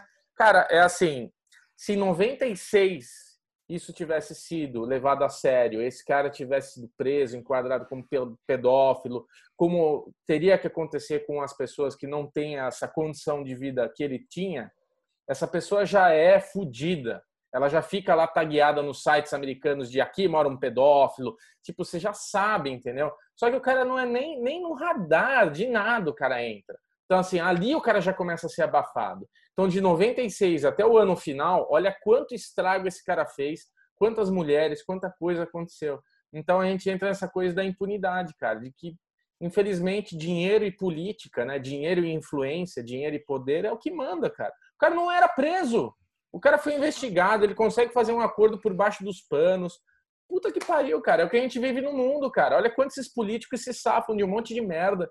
Tipo, a bosta, cara. Não, então, mas documentário... a, a, além disso, Bobo, a, além de mostrar impunidade, a gente vê também como é, pessoas vulneráveis, inocentes, são tiram proveito dela quando uma pessoa com poder e com influência quer, sabe? Como, como é fácil uma, uma pessoa vulnerável cair nas garras de um, de um cara mal intencionado desse, né? É, é, muito triste, cara, porque você vê Uh, o deslumbre é, é, é, o mesmo discurso também da molecada do, do Michael Jackson. Vamos pegar é. um avião, vamos para ilha, vamos para Havaí, sabe, sabe? É a mesma coisa. A pessoa, meu, puta, puta oportunidade. Vou ter que fazer alguma coisa ali, não sei, mas nossa, sabe? O deslumbre que é de você ter algo que você nunca poderia ter na sua vida e como os, esses caras sabem disso, entendem o psicológico disso, usam, tiram proveito e coitada dessas pessoas que caem na, na elas não têm chance é, é, é, esse que é, é, o triste de tudo, elas não têm chance, cara. Cara, não nós três aqui, ó. Nós três aqui. De repente chega um cara falando que está interessado em falar um pouco mais sobre o derivado e, e não sei o que lá. Aí você vai entrar lá, vai ver que o cara é um milionário, está convidando para a gente passar um final de semana de jato na ilha dele para trocar uma ideia, para conversar. Porra, é fácil. O cara bota um bagulhinho lá, vai lá, lesão peludão, tomando foice lá. Cara, é, é louco, buguei. Qualquer um, qualquer um, qualquer um se leva é, pelo, pelo, pelo poder ali aplicado, que a influência que ele tinha. Gente, não, eu estou fazendo uma, uma, uma coisa ali. Gente, você não teria a curiosidade de passar um final de semana com um milionário que está falando que quer comprar o derivado? Não, o Ale iria pra Atibaia, andar a cavalo se chamasse ele, velho. É, então, não, lógico. Porra, então, assim, imagina só uma menina adolescente que está com tudo pela frente o cara falando que vai ah. pagar a scholarship dela, o curso de arte dela em Taiwan. Porra, a, a, a massagista, que até então era massagista mesmo dele, né? Ela era realmente massagista dele. E é isso, ela estava numa sociedade dos ricos, da galera que tem muita. Então ela falou: Meu, vou virar massagista do, dos Bambambam. Bam, bam. A minha massagem vai custar 10 mil dólares, entendeu? Vou ser foda daqui para frente. Porra, o cara já meteu ela na ilha. E a estratégia dessa ilha era foda, né? Você vê que até aquela mulher que mora na Espanha, ela falou: Meu, eu vou sair nadando. Olha o desespero, cara. Ela ia morrer. Ela ia morrer é. se ela saísse nadando naquela ilha. Ela não ia chegar em lugar nenhum, cara. A chance dela morrer era muito maior do que ela conseguir chegar em algum lugar. Então, assim, Sim. nossa, cara, filha da puta, filha da puta. E é, é, o buraco é muito mais embaixo. O que o documentário mostra é o que você falou, Ale. É só a ponta do iceberg, velho. É isso aí, galera. Fica a dica aí se você quiser ver uma, uma história real, triste, pesada, mas é o documentário do Jeffrey Epstein na Netflix. Para concluir aqui a parte dos spoilers do Derivado Cast, vamos falar da conclusão de Defending Jacob, uma das uh! minisséries mais adoradas aqui do nosso querido podcast, que chega ao fim depois de oito episódios, série da Apple Plus TV. Alesão, você foi atrás, aí você deu uma olhada nas diferenças do final da série e do, do livro, e eu acho, pelo que eu vi os comentários da galera, a maioria não curtiu muito o final da minissérie. Eu acho que as pessoas oh. esperavam mais, não gostaram. Teve aquele sentimento de final aberto, de que eles meio que forçaram a barra para ter uma possível segunda temporada, mesmo sendo vendida como minissérie, mas a gente sabe que hoje em dia toda minissérie para ter continuação é é dois palitos, né? Mas conta, conta pra gente, como é que foi pra você? Bom, vamos lá. Primeiro, que não tenha segunda temporada em hipótese alguma, porque para mim ficou perfeito desse jeito. E uma das coisas que eu mais gostei é esse negócio de Capitu, né? Final Capitu. Você nunca vai saber se o Bentinho foi traído ou não. Cara, isso é sensacional. Cara, no livro, porque a grande diferença pro livro é essa, entre todas as pessoas que vieram conversar comigo lá no Telegram que no livro fica evidente que o Jacob ele era o assassino. Sabe? Não fala com todas as letras, mas a menina Hale lá, que ele conhece lá no, no hotel do Bubu, o hotel que ele foi passar a lua de mel. É, ah, depois o Bubu vai, é, pô, depois o Bubu vai contar essa história. Mas o a menina Hale, ela morre, de fato, e assim, puta, fica tem muito mais evidências que foi o Jacob que assassinou também. E, o, e depois ele acaba, ele, a, a mãe dele acaba batendo o carro e ele acaba morrendo. Cara, e assim, fica muito claro que ele é o assassino. Não deixa, não é 100% certeza, mas é 99% certeza no livro que ele é o assassino. Cara, e na série, do jeito que, do jeito que acaba, porra, fica mais certo que ele não é do que é. Mas, puta, não, cara, não. fica aquele negócio. Eu não sei, cara. É, eu eu, eu fico com a sensação que ele não é. Não, para mim o que fica é que ele é, mas a gente não tem como ter a certeza que é uma coisa muito bem feita também no The Night Off. E eu acho que esse final que, se, que fizeram, diferente do livro, é um final aberto. É um final que dá para ter sim uma segunda temporada, porque tá todo mundo ali. A mãe perdeu a memória do que aconteceu ou não. O Jacob tá lá em coma, ele pode acordar e se lembrar que a mãe tentou matar eles dois. Então, assim, tem plano para manga para ter uma segunda temporada, o que eu não gostaria que tivesse, porque eu, eu acho que foi cremoso, tá delícia. Se vier a segunda, porra, a gente vai ver, mas eu acho que creme, cara, não vamos estragar. Agora, o que eu mais gostei é o quanto nós estávamos errado e o quão bom é quando uma série consegue criar essa atmosfera, o quão bom a gente consegue ser surpreendido e não ser o, o óbvio pelo óbvio, né? Tipo, cara, tudo que a gente pensou, ia ou não ia. Teve um comentário aqui, puta, eu preciso achar porque ele é um ouvinte recorrente nosso aqui, que ele falou: e se for esse cara aí do Lincoln, alguém do pai do, do, do pai do Jacob? o pai do que tá na prisão lá, o assassino mesmo. Ele comentou aqui, deixa eu achar o nome dele. E, e, realmente, e é o que aconteceu. E é o que aconteceu, né? No fim, E é o que é do livro também, né? Então, quando ele apareceu, quando ele apareceu no, quando ele apareceu no estacionamento, eu falei: "Ai, filha da puta, o pai que mandou, velho". Porque apareceu os dois correndo ali e na hora que ele, ah, é isso, porra. Deixa eu achar aqui o nome dele que eu quero citar ele que ele é muito legal. Não, mas o Ale já cagou. Ele falou que ele pode ter só dado spoiler do livro e você pagou de bonitão aí. Não, ele não pagou, não. Ele é ouvinte parceiro, ele não fez isso, não. Eu vou achar ele aqui.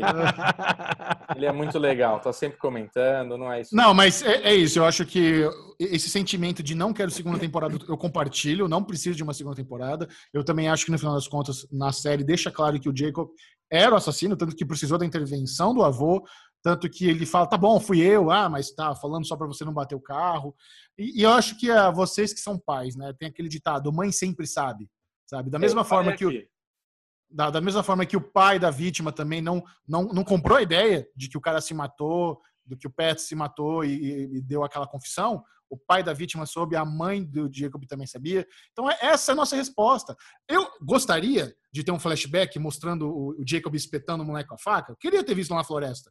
Queria pra gente ter certeza. Essa é uma, essa é uma Mas aí que tá, era, é o esperado, sabe? Uhum. Eu acho que a, a, a, minissérie ela tenta brincar com essas nossas incertezas, ela tenta criar uma emoção, nem que seja revolta, porque se você ficou revoltado com o final, ponto pro, pro, pro roteirista, ponto pro diretor. Ele é muito mais importante para ele que você tenha essa revolta do que você tenha indiferença.